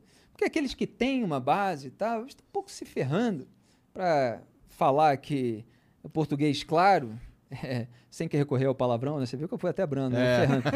Mas a gente tenta manter a elegância. Eu falo né? por vocês, estão um pouco se é, Pois é. é. Até perdi o raciocínio. É, as pessoas que têm essa base é, amorosa, familiar, amical e tal, estão um pouco se ferrando se um monte de gente vai olhar torto e tal, porque elas estão sendo fidedignas, estão sendo fiéis aos seus, aos seus princípios, valores, é. aos seus valores morais e Sim. tal, e dormem com a consciência tranquila. Sim. Eu tô pouco me lixando se tem é, claque de grupo político que está é, de mal, que está falando mal e tal, não sei o quê. É, as pessoas às vezes falam assim, né? Você ficou chateado com fulano, você ficou magoado. Isso é papo de menininho, de menininha, né? De 12, 10 A pessoa se revelou um picareta para mim, tchau, um abraço. Eu quero distância daquela pessoa. Tem várias pessoas com as quais eu convivi, na minha vida profissional, inclusive, que concluí né? Porque é, tem certas coisas que você, às vezes, leva mais tempo, menos tempo, às vezes você conclui rápido e tal. Pessoas que são picaretas, que são pilantas. Eu tô felicíssimo longe delas. Olá, eu quero não é um elas, cara desse, não eu é? quero que elas fiquem longe. É, a gente não precisa fulanizar aqui. Em relação ao Olavo de Carvalho, eu posso contar a história. Não, né? não, eu sei, é, do... é, que eu sei que eu sei que você organizou o livro dele lá e tal. E, e mas ele é Eu queria conversar né? com o Olavo, cara. Eu também queria conversar queria com o Olavo. Queria que ele viesse aí pra caralho. Mas ele nem mora aqui, legal, ele mora nos Estados Unidos, né? Não, é. ele, tá, ele veio pro Brasil porque ele veio se tratar, não foi um negócio é, desse? Ele tá no Brasil, eu acho. É, em relação a, a, mim, né? E obviamente isso é algo que gera um monte de distorção, né? Por parte de lulistas, por parte de bolsonaristas, mas é uma coisa clara para todo o público que me acompanha. É, eu organizei um livro do Olavo que não tem absolutamente nada a ver com Jair Bolsonaro. Não tem nada a ver, Tem certeza. absolutamente nada a ver. O livro foi lançado em agosto de 2013. Uhum. É, Bolsonaro nem por uma coincidência pro, é. no âmbito político é. nacional. É. Tá é, Ele era o baixo clero máximo é. ali, né? É, pois é, era uma figura excêntrica Irrelevante. ali, é, e exótica, e tratado assim até pelo autor. Mas é, eu estava só lembrando que foi um pouquinho depois das jornadas de junho de 2013, que teve, teve, teve aquelas manifestações Sim, uh -huh. e tal. Muito importante. É, mas, mas também não, o livro não tinha nada a ver com elas, porque ele estava sendo gestado, organizado por mim já antes daquelas manifestações, mas calhou de acontecer num momento Propício. em que a, é, tinha uma comoção nacional ali em torno da política, o livro entrou ali também, ganhou uma turbinada por causa disso, mas por causa de vários outros fatores, até pelo público que ele tinha construído na rede social. Então, o livro, ele nem sequer é só sobre política, né? Tem, você tem ali uma, toda uma parte sobre formação da personalidade. Sim. É, então, você tem uma introdução sobre juventude, artigos sobre a juventude, é, sobre é, pobreza, por exemplo, mas é sobre conhecimento. Eu dividi em temas, né? Então, você tem conhecimento, você tem vocação, é tudo isso que faz parte da, da, da, formação da vida. Envolve essas questões de tribo, sujeito desde jovem, aí às vezes permanece até a velhice e tal, porque não quer sair da sua tribo. É, isso está lá no livro, o mínimo que você precisa saber para não ser um idiota. Aí uhum. ele passa por questões sociais, aí vem com é, uma explicação sobre o funcionamento de democracia, e aí ele entra em aspectos culturais, aí políticos e intelectuais mais profundos em termos de estudo, caminhos e tal. Eu fiz uma escadinha para aquelas pessoas que eram leigas, porque eu considero aquela obra e continuo considerando extremamente importante, relevante, eu acho que as pessoas que... têm que parar de demonizar o cara porque ele é um, tem pensamentos merdas. Não quer dizer que um relógio quebrado não possa acertar duas vezes ao dia. É, mas é, Monark, é, o que você está falando é importante porque re- reflete aquilo que eu estava falando, que é do binarismo. As pessoas só entendem se a pessoa é boa ou mal, se é, É. amigo ou é inimigo. Com certeza. Se agora ela tá junto ou tá separado de alguém e tal, não sei o É, quê. é tipo, eu falar Então, que, assim- que. Eu vou pegar um exemplo extremo aqui. Muito extremo. Não me cancelem, por favor. Mas é a mesma coisa que falar que Hitler não era capaz de fazer um bom jantar. Tá ligado? O É, Hitler, você por tá mais que usando ele o exemplo mais extremo possível. possível, mas é que é bom pra elucidar um ponto, entendeu? O Hitler, Claro. por mais que ele seja um monstro, entendeu? Um, com- um cara completamente desprezível, não quer dizer que ele não sabia fazer um bom. Não, ele era um pintor foda, por exemplo. Exato! Exato, é isso que eu tô falando. Então, Não quer dizer que o cara é um monstro que ele não, não tenha um bom ponto ali ou aqui. Não tô... E, pô, o Hitler é um merda, É, né? com certeza. Já tá bêbado, né? É, desculpa, mano. mas a gente entendeu o que você quis dizer, É. Monark. E, e, de fato, as coisas precisam ser analisadas é, por aquilo que elas são no é um momento em merda. que elas Exatamente. Hitler é um acontecem. né? merda. Quer dizer, não é mais porque ele morreu faz muito Já tempo. é, já é, mano. Ele é um bosta, esse Hitler. Eu odeio ele. É.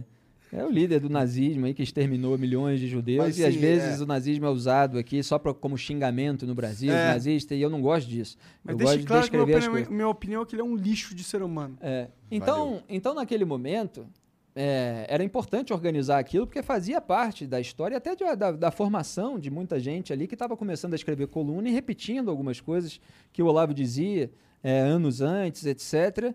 Mas a- aquele momento era uma descrição, na parte política, porque tem toda essa parte que perdura, mas na parte política era uma descrição do- dos processos envolvendo a esquerda. né, dos processos políticos mesmo e, e- e de todas as alianças, do que, que aquilo representava na visão do autor e, e, a- aqueles acontecimentos também sendo usados para se retornar aos fundamentos das questões, distinguindo determinados conceitos importantes e tal. Então, tem uma perenidade ali. É, o que ele veio fazer em termos de atitude no debate público e no debate político especificamente, depois do lançamento do livro, é responsabilidade dele, né? É, então. Ah, a minha avaliação é, que o, o, o Olavo entrou numa pira de. de social, tipo, de, de fazer a sociedade, entendeu?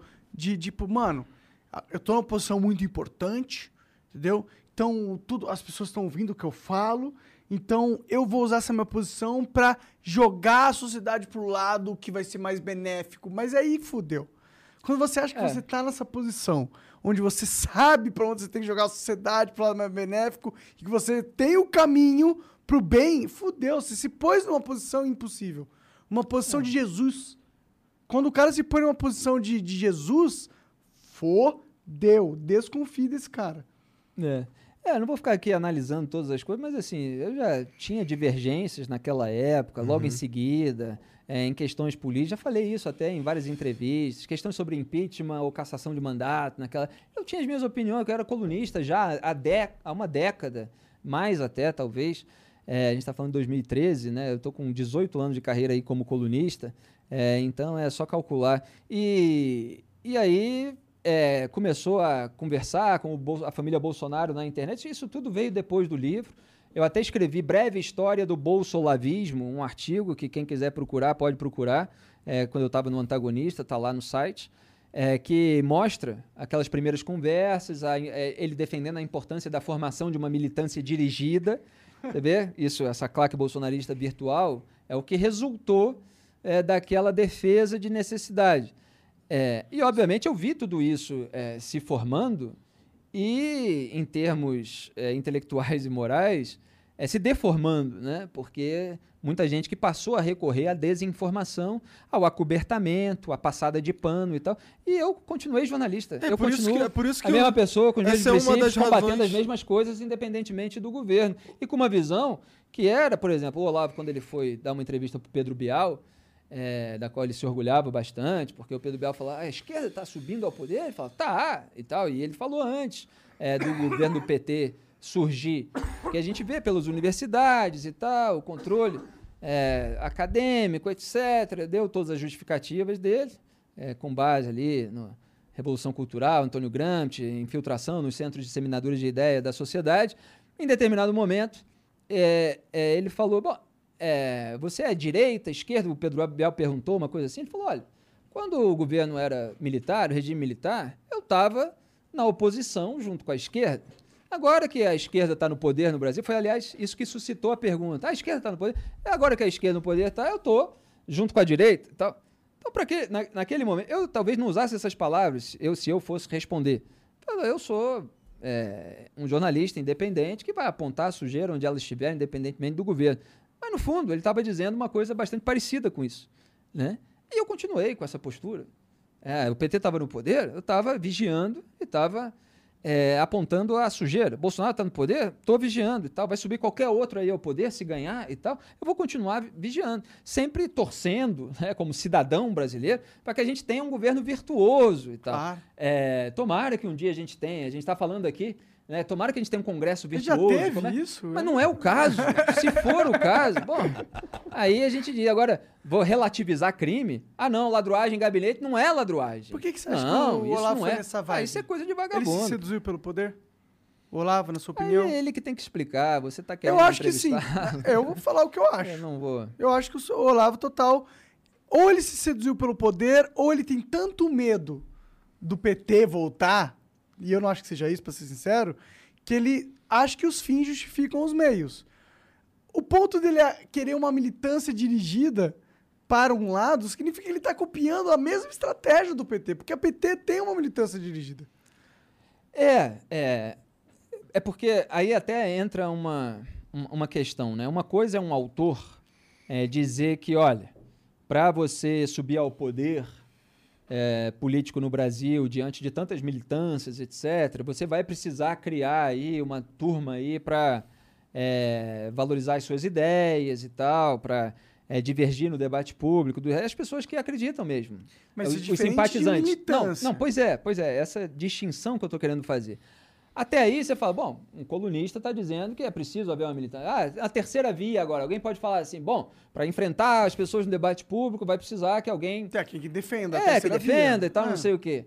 Agora, uma coisa é você reunir o pessoal do seu partido e tal, simpatizantes, etc., é, para defender aquelas ideias. Outra coisa é o ser descoberto que o sujeito tinha um esquema criminoso e você falar assim, não, de jeito nenhum. E, aliás, isso nem é crime, né? Se for, Tá, tudo bem, se fez, não é crime, porque, na verdade, isso aí todo mundo faz e não sei o quê, blá. É, aí não dá, entendeu? É, então, você chegou a esse ponto, né? Essa, essa distinção aí desapareceu e as pessoas resolveram é, entregar ali a alma mesmo é, e fazer tudo ao contrário do que foi prometido e tentar cobertar, passar pano para aquilo.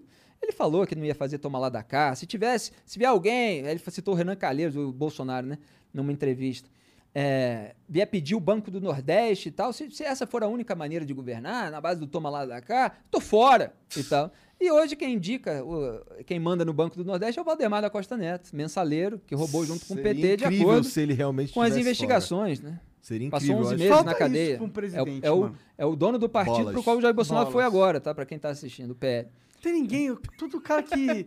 Será que o Moro não vai ser um, um cara desse também? Um cara que vai chegar no poder, vai gostar. Se bem que ele se provou um pouco não isso quando É. ele saiu do negócio. Se bem que há quem argumente que foi um cálculo político pra ele ser presidente agora. É, são essas alegações da qual a gente estava falando. Agora, a questão é a seguinte: é, a partir do momento que o sujeito a- é, assume um governo, é, é natural que se cobre dele coerência em relação aos seus discursos e tal. É, é natural que é, possa haver concessão aqui e ali. Outra coisa é você fazer a concessão total, é você fazer o oposto daquilo que você defendia. É você jogar fora aquilo que você fez parecer que eram seus princípios e valores para fazer o contrário. É, então, qualquer governo tem que ser analisado. É, e, obviamente, aqueles que não governaram, porque o Lula já governou, o Bolsonaro já governou, está governando agora, supostamente, né? desgovernando, os dois desgovernantes. É, e alguém que está chegando ao poder sem ter é, uma acusação de corrupção, é, é, você, você vai ver o que essa pessoa vai fazer no poder. Né? E a sujeira aparece, você aponta. A sujeira se acumula, você vai apontando mais e você vai subindo tom. A sujeira bolsonarista ela foi aumentando, aumentando, aumentando. E naturalmente você vai subindo o tom da crítica. O sujeito quer perverter as Forças Armadas, o sujeito não quer comprar vacina, o sujeito está instrumentalizando a Polícia Federal e tal, você vai lá e fala. E eu falaria qualquer coisa, de, qualquer coisa dessa se fosse qualquer um. Né? Porque Humor, a mim, inclusive. a mim é, o princípio é geral, o valor moral é geral e ele se aplica a diversas circunstâncias particulares. Agora, tem gente para a qual, é, aos inimigos, a lei. Aos meus amigos, o pano. Né? É. É, é isso que esse pessoal faz. Obviamente, você tem que ter senso das proporções, etc. Mas não pode usar a desculpa do senso das proporções para deixar de repudiar aquilo que é criminoso, roubo, ladroagem, né? E isso o pessoal faz aí, a torto e a direito. Mas comigo não. Vamos ver as mensagens? Bora. Vamos lá. O Raf Soares mandou aqui. Salve, salve O família. pessoal tá assistindo isso até essa hora, né? Tem, tem uma galera Olha assistindo. só. Aproveitando, Tranquilo, a- eu tô tranquilo, eu tô adorando, vocês são ótimos. aproveitando a presença do Felipe, gostaria de trazer uma pauta para o jornalismo brasileiro que tem prejudicado várias pessoas que decidiram fazer intercâmbio no Japão, o Ja- Japan Travel Ban. E o nosso governo não se posiciona. Inúmeros estudantes que já pagaram estão incapacitados de ir. Eu não tô sabendo de nada Também disso. não, mano. Não dá pra ir pro Japão, é isso? Ricardo. O'Hara, conta pra gente. É. O Igor 3K do futuro mandou aqui. Salve, salve eu mesmo. Isso aí, Igor, eu sou você. Vim do futuro pra te mandar essa mensagem te alertar: não faça viagem pra Nicarágua em 2026. Caralho! Porra, é essa, cara? é bem específico, qualquer porra que seja. Será o maior erro da sua vida. E Monark, não invista tudo Você falou que vai para Nicarágua? né? Eu não. Esses caras são malucos. Que lá é cara. ditadura defendida pelo PT, né? Do Daniel Ortega. Eu não. É, o, o- Eu não sei de onde esses caras tiram Qualquer ditadura. PT não é um chamou de democracia. legal, né? o, o cara, o cara conquistou a eleição. 80% É. dos votos. É, não, eles mudaram uma regra lá e prenderam sete dos concorrentes e só sobrou o cara. Nossa, que E legal. não, né? é, e não é gente que recebeu suborno em forma de mansão, não. É, é preso político mesmo.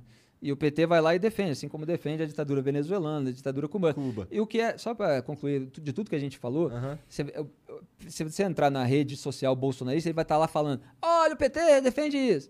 E aí o bolsonarista vai estar falando: olha, o bolsonarista defende isso. Dizer, Você defende a ditadura lá na Venezuela, em Cuba, na Nicarágua. Outro defende a ditadura brasileira, eh, defende a ditadura da Arábia Saudita e tal, não sei o quê. É, e cadê as pessoas com princípios e valores para repudiar toda a defesa das ditaduras, né? É disso que a gente precisa. Que tédio esses caras, mano. É. Na moral, difícil de lidar.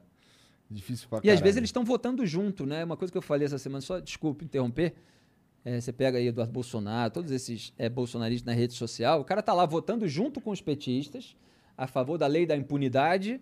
Aí ele chega na rede social e fala: Mas olha lá, o que, que o- a esquerda tá fazendo, não sei aonde. O que, que o cara tá fazendo na sua função, que é a de deputado federal, é votar junto com os caras para sabotar a possibilidade de combate da corrupção e tal. Ele chega na rede social e pega ali um assunto sensível e tal, polêmico, e o cara ingênuo, que não acompanha o voto, não acompanha o parlamento e tal, ele fala: É, concordo com isso aqui, aquilo lá é um absurdo e tal. As pessoas precisam ficar mais atentas ao que as pessoas realmente fazem, né? Porque É. elas criam. No Brasil, você tem, e agora não estou falando de ninguém especificamente, quero fazer uma análise mais geral, mas você tem muito é, bandido com ideologia, entendeu? E picareta com ideologia. Às vezes não é necessário criminoso, mas o sujeito é indecente. Pois né? é. Com ideologia. Ele vende a ideologia para conquistar o eleitorado, entendeu? Mas tá lá só fazendo picaretagem. Tem um, um cartoon, eu não sei quem fez, né? Que tem um cara gritando, olha lá o comunista e tal, e aí rouba a carteira. Aí tem o outro gritando, olha lá o fascista e tal, e rouba a carteira. É basicamente isso a, a política brasileira. Aí tem gente que se deixa engambelar, não, eu sou contra o comunismo, eu sou contra o fascismo e tal, não sei o quê. E aí você vai atrás do cara e no fundo é tudo mamateiro. Quando vai ver, já tá sem carteira. É, exatamente. O Vitor Laerte mandou aqui. É, Salve Felipe Moura Brasil. É, hoje vejo você como um dos últimos refúgios do conservadorismo no Brasil. Você tem outros indo falar autores. sobre isso. É, vamos falar sobre isso. Você tem outros autores, intele- autores ou intelectuais nacionais para indicar nesse momento em que tantas máscaras caíram? Autores? Eu tenho um monte, né? É, Manda aí. Ele falou nacionais especificamente? É. É, porque assim, o, o conservadorismo é uma tradição de pensamento que tem absolutamente nada a ver com bolsonarismo. Muitas vezes é o seu oposto. Eu escrevi vários artigos, você botar meu nome, Felipe Moura Brasil, bolsonarismo, conservadorismo, você vai encontrar vários artigos a respeito disso, porque eu faço contraste. Então você tem o pai do conservadorismo, que é o Edmund Burke, um, pe- um pensador é, nascido na Irlanda, atuante no parlamento britânico, é, considerado muitas vezes um estadista, e, e ele teve toda uma atitude intelectual e política ao longo da vida que depois até viria a ser resgatada por um autor americano chamado Russell Kirk e tal, que tentou sistematizar é, o pensamento, as obras é, do Edmund Burke, que são discutidas até hoje. João Pereira Coutinho, por exemplo, um autor português que tem uma coluna no Jornal Brasileiro, escreveu o livro A Virtude da Consistência, é, sobre o Edmund Burke, mostrando a coerência dele. Né? A gente está falando aqui, no fundo, sobre coerência. Eu mantenho a minha e muita gente aí que apontava o crime no governo adversário não aponta agora, não mantém.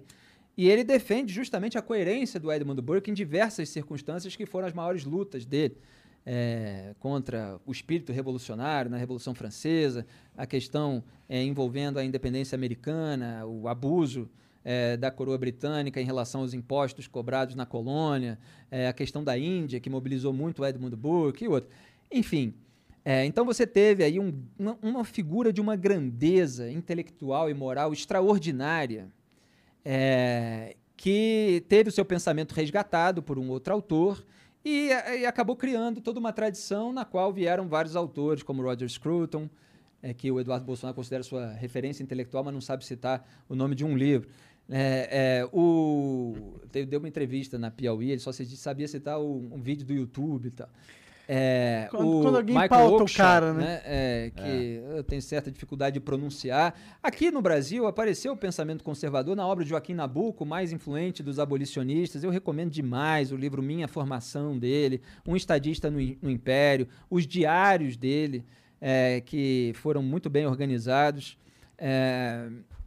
É, você tem José Oswaldo de Meira Pena, tanta gente aí com uma qualidade é, extraordinária. E hoje você tem um movimento político que usa esse nome para se enobrecer, para não confessar que é somente bolsonarista, que se trata ali de um culto à personalidade do líder, é, de quem se cobra é, das pessoas, né, das massas, se cobra uma fidelidade irrestrita a ele isso não tem nada a ver com o temperamento conservador, né, que é uma expressão usada pelo Roger Scruton.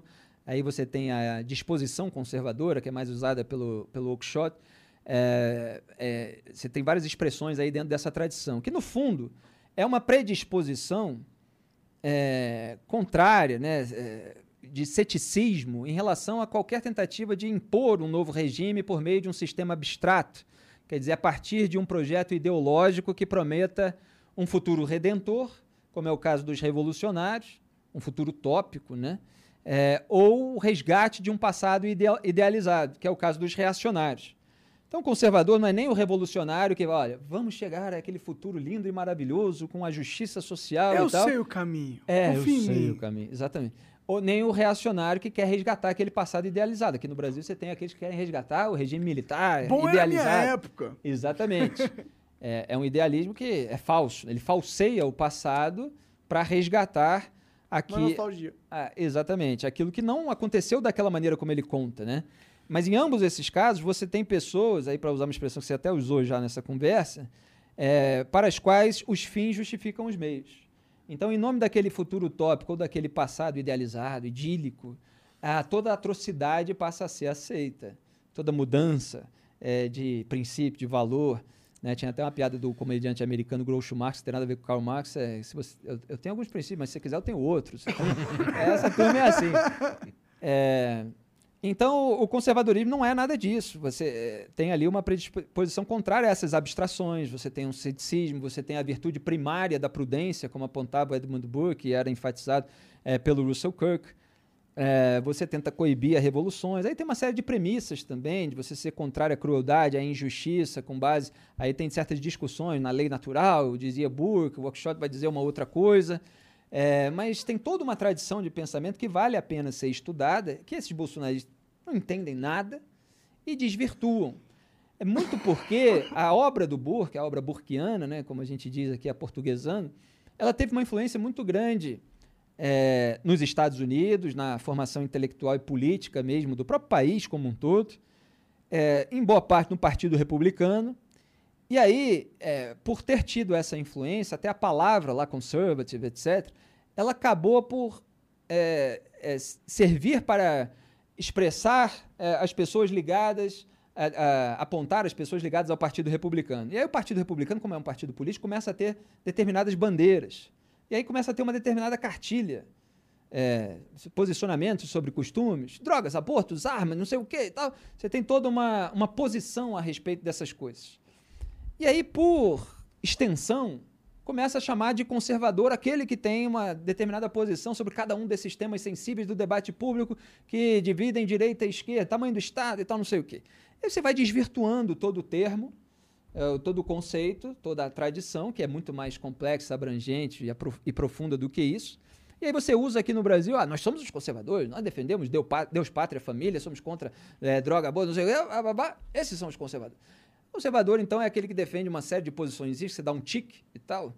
É, sem qualquer princípio se... geral, sem qualquer valor. Sem ele qualquer... acaba se assemelhando ao reacionário, é. de certa forma, né? Nesse sentido. Não, aqui no Brasil, sim. Quer dizer, esses que se auto-intitulam conservadores, mas são é, defensores é, do bolsonarismo, buscam resgatar o regime militar ou qualquer coisa que seja parecida com isso, eles é, são reacionários. E eu chamo de reacionários.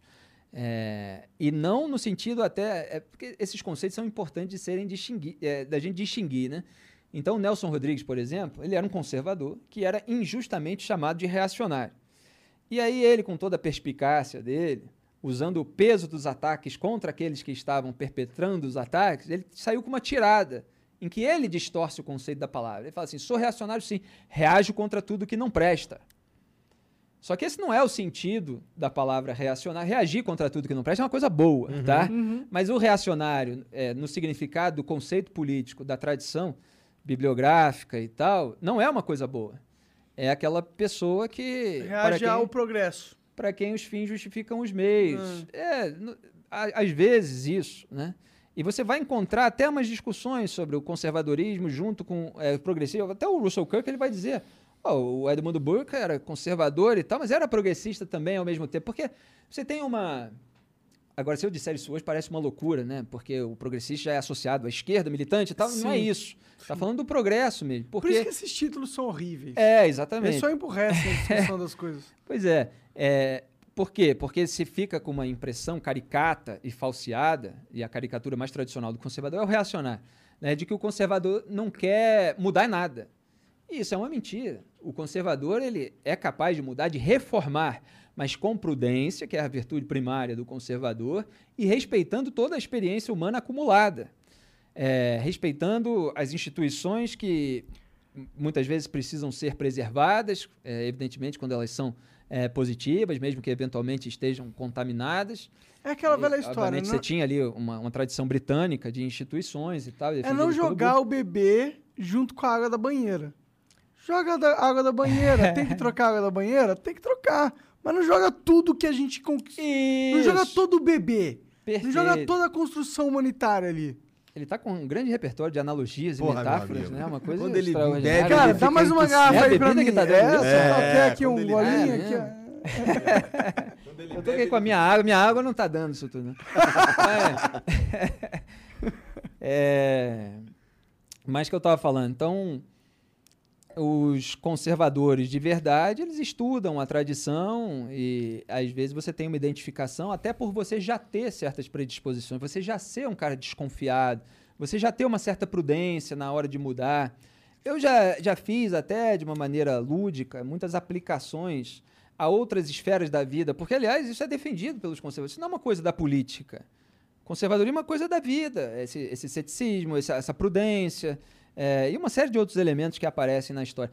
Mas, por exemplo, tem um, um historiador britânico, agora Robert é, Conquest, ele, eu, eu, confundo alguns Roberts, é, mas que ele diz uma frase ótima, quem quiser pesquisar, eu corrigir aí no chat, é, que volta e meio eu confundo o nome, que é todo mundo é conservador nos assuntos que conhece.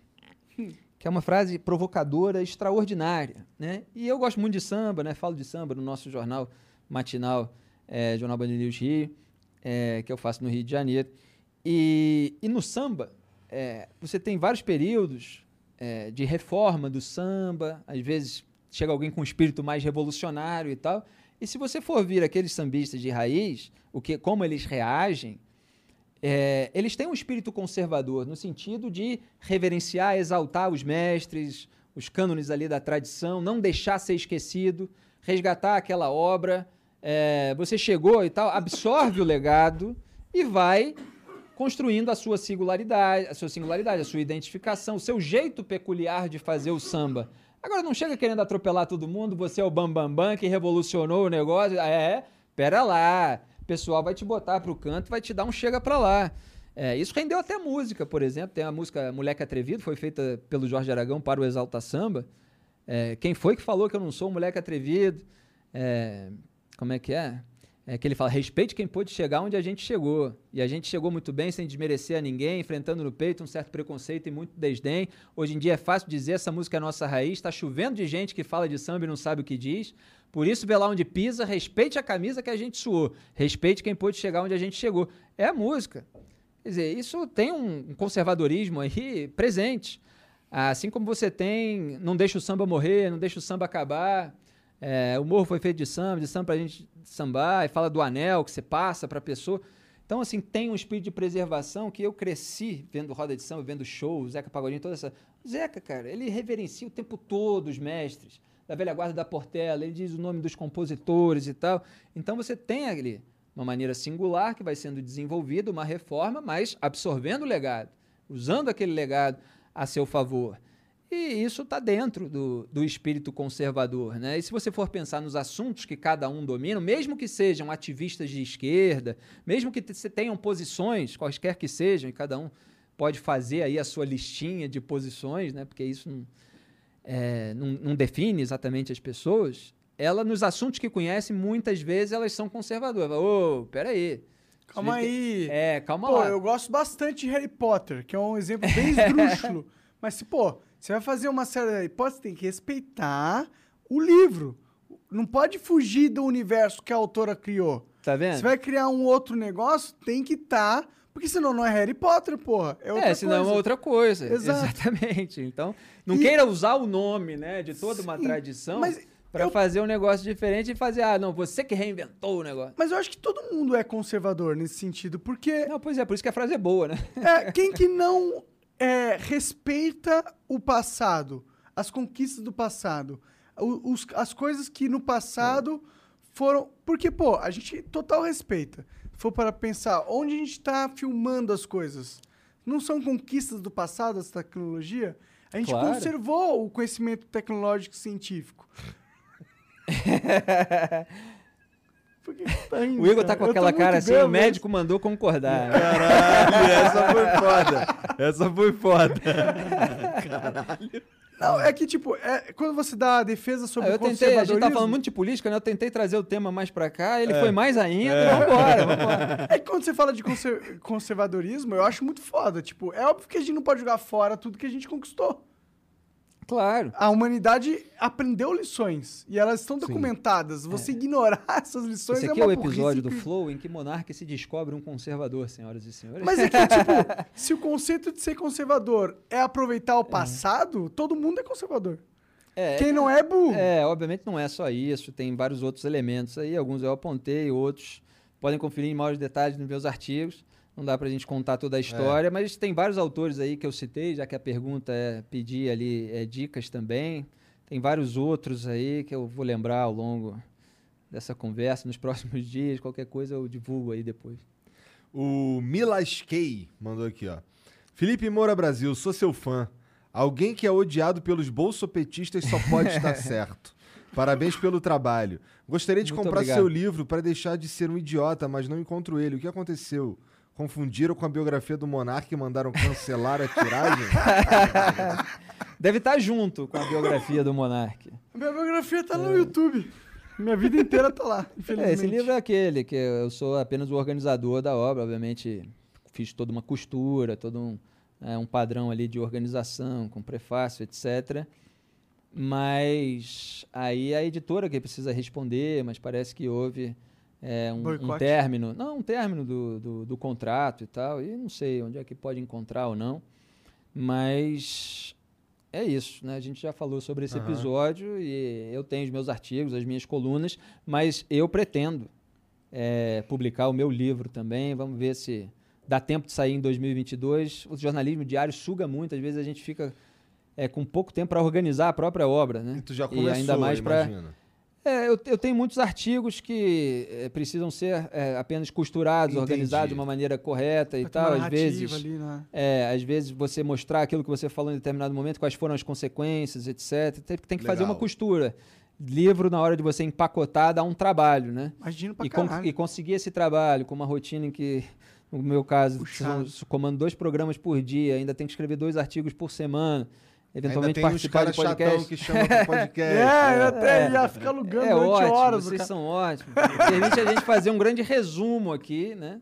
Você gosta É, da e sua tomara vida? que as pessoas continuem acompanhando o trabalho. Você gosta do que você faz? Você acha, você acha gratificante? O seu, quando eu, eu tenho uma parada que eu faço comigo às vezes, eu, eu fico perguntando pra mim mesmo. Se eu fosse conversar agora com o meu eu de 11 anos, será que o meu eu de 11 anos É. ia me odiar ou ele ia me entender? Eu fico pensando. E às vezes eu eu fico numa dúvida pra caralho nesse sentido, tá ligado? O que, que você pensa sobre isso? É, tem um filme do Bruce Willis, né? É, que ele Ah, encontra sim, ele mesmo avião, criança. né? É Esqueci isso. o nome agora. Mas é legal aquele filme. É, né, eu penso isso também. É, mas eu, criança, ia perguntar, ué, mas não, não virou jogador de futebol?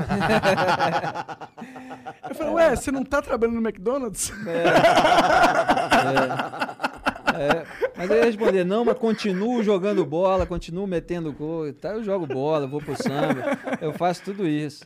Mas na minha época até os treinos eram longe e tal, tudo desorganizado nos clubes, né? Fui chamado para jogar em vários, mas é, não tinha quem levar. Às vezes você, eh, você vê as categorias de base, tem um tio, tem um primo, tem um pai que vai lá, que fica levando, que enche o saco Ah, do é, treinador e sim. tal. E tem muita gente que depende daquilo, é ou aquilo ou nada, né? É, e eu tinha alguma condição de seguir nos estudos ali, então acabei seguindo e vim parar no jornalismo. Mas eu, eu, eu gosto de é, toda a caminhada aí que, que eu tive, a carreira que eu construí. Seu eu de 11 E anos. essa base que eu posso usar ainda para fazer outras coisas também. Né? Você acha que o seu eu de 11 anos ia olhar e falar assim, porra, da hora, mano. É, da hora, mano. Da hora. Da hora. Não, ele não ia falar isso porque eu sou carioca, né? É, Carioca não da fala. hora. É maneiro. Da hora, mano. Maneiro. É, Eu ia falar, caralho, maneiro. Caralho, maneiro. Maneiro. Felipe, porra, Soltei obrigado, quase um palavrão. né? obrigado pela moral, obrigado por vir aqui trocar essa ideia com Ah, a gente, já cara. acabou, rapaz. Tu queria ficar aqui mais 15 Ah, anos? Trabalhar amanhã cedo, cara. Tem que trabalhar, tem que trabalhar e esse país dá muito trabalho. né? Porra.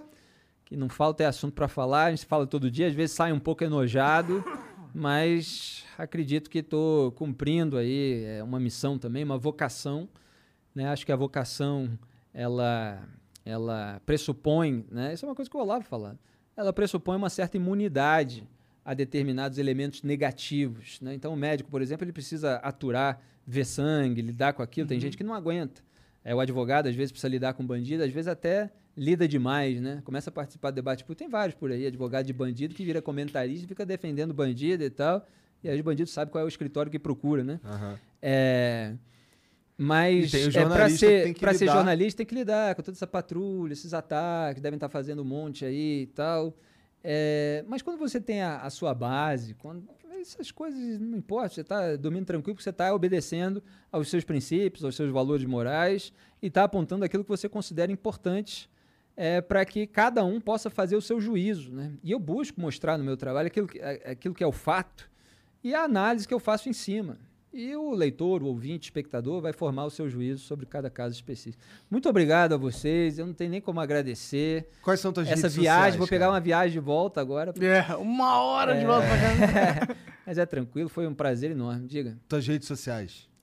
Ah, assim, o merchan final é sempre importante, É. né? Eu tô lá no Twitter com um, um milhão e meio de seguidores. Não, Não, é tenho tanto quanto, no Twitter, quanto o. Flow tem no YouTube, né? Mas eu tô lá no Twitter, já fui considerado em 2016 né, o maior influenciador político do Brasil no Twitter. Ganhei o prêmio Comunix de jornalista e influenciador digital em 2019. Agora fiquei top 2 do prêmio IBEST de melhor do Brasil em política. É, tô lá no Twitter como arroba F Moura Brasil. No Instagram, é, Felipe Moura Brasil. Preciso usar mais o Instagram, o feed ali, mas é muita coisa que eu faço e muito pouco braço para ficar cortando, divulgando e tal. Às vezes eu divulgo, eu faço comentário no Twitter, pego o print, boto no Instagram tal, a gente tenta se virar. Mas essas são as duas redes que eu tenho usado E o programa é o, Band, é o Jornal Band News Rio, de 11 ao meio-dia, para quem está no Rio de Janeiro, mas pode acompanhar no YouTube, no Rio de Janeiro 90.3 FM. Salve, salve Band News, de 4 às 5 da tarde. Os dois são de segunda a sexta. Salve, salve Band News é em rede nacional, então procura a Band News FM, é a frequência que tiver na capital mais próxima ou na capital em que você estiver, quer dizer, esse número muda conforme o estado. É, e também é transmitido no YouTube, no canal Rádio Band News FM. E estou é, com uma coluna no UOL, é, que vocês podem encontrar o link também, principalmente no meu site. Né? Vocês vão encontrar na, no UOL, se vocês entrarem no UOL, vocês vão ver lá o ícone Felipe Moura Brasil com a minha foto. Mas todo o meu trabalho eu reúno no site www.felipemourabrasil.com, que é um site que eu só atualizo ali com aquilo que eu estou produzindo em outros lugares, então é mais um, de, um lugar de convergência, ali, um cartão de visita. Né? E para falar comigo, pode usar também as ferramentas lá do meu site, felipemourabrasil.com. Obrigado. Pedir, posso pedir um favor para a Band? Diga. Eu queria que eu ela levo criasse... lá, não posso responder pela empresa. Né? Eu queria que ela criasse um canal só pro teu programa no YouTube. Olha, aí é um desafio, né? Porque Cara, mas zero... é que, tipo, tem que ser. tá ligado? Não, não, é... Eu tô dando a dica. Eu entendi. Não faz sentido ter um... Tu não tem, tem, não tem que ter um canal Band tem que ter um canal para cada programa, porque o algoritmo não funciona Band. Ele funciona especificamente para o conteúdo é. do canal, entendeu? Se você tem um canal Band, é. não, vai, não vai só dar certo, entendeu? É, esse é um dilema que todos os grupos de comunicação passam, né? Vocês, obviamente, vocês têm a sua singularidade, a sua identificação, o programa de vocês pra gente que tem funciona um canal criar que um funciona, canal para cada é, canal. maravilhosamente. Quando a gente produz para uma empresa, é, você tem esse, essa questão. Meu programa entra lá, depois tem vários outros vídeos que vão sendo colocados que, e de assuntos fica confuso, é diferente, comentaristas entende, diferentes, ele não informações. sabe para quem entregar. Exatamente. Tem muita input diferente. Exatamente. Eu até fiz perguntas a, é, respeito de uma reunião de YouTube, né, pro cara. Não dá para vocês criarem uma maneira de, é, é de o canal um poder ficar mais organizado. Canal, o canal do teu programa, dos dois programas. Cara, os caras têm Esse... medo de criar canal no YouTube. É fácil, é, de você graça. Tem você tem todos os veículos, eu não digo pela Band, porque eu não, não participo dessa, desse tipo de decisão, mas eu sei que nos veículos existe um dilema entre você ter o canal central em que tem milhões de seguidores, e aí você joga tudo lá, mas fica aquela bagunça, ou você cria um canal do zero e aí você arrisca, porque é difícil cria construir. O canal, cria o canal do é, zero. Não tenha demora. medo, não tenha medo de criar o canal do zero. Inscritos é. são irrelevantes hoje em dia no YouTube. O que importa é engajamento. É o engajamento. E o engajamento vem do algoritmo. E o algoritmo odeia Aí, um canal que tem um bilhão de formatos diferentes. Eu odeio isso, porque A gente sabe já o que tentou que é. isso aí. É. Cria, ó, todas as empresas. Não importa se você é da TV fodona. O algoritmo não importa de onde você vem, tá ligado? O algoritmo ele funciona com uma lógica que é igual para todo mundo. Então a lógica é: cria um canal pro conteúdo específico. Não importa, você pode é de graça criar um milhão de canais. Quanto mais canais você tiver com muitos inscritos e com algoritmo potente, mais forte é o teu tua mídia. Então, é. criar canais de graça e só fortalece é. a sua mídia. É, e muita gente fala, Felipe, cria o seu canal e tal, não sei o quê. É, só que o, o que eu produzo para o YouTube são os programas da é emissora, da né? Então a emissora é que vai tomar esse tipo de decisão, mas eu vou levar a sua recomendação, a sua dica. Band, jogo aberto criou um canal próprio e deu boa pra. É, aí, é, pois é, aí você tem experiências, né, e você tem também outros departamentos, né, porque é um veículo grande, tem departamento de jornalismo, tem departamento de entretenimento, tem departamento de esporte, cada um toma decisão de acordo com o produto, né. Esse problema é deles. É. o nosso dica, foi né? resolvido. Né?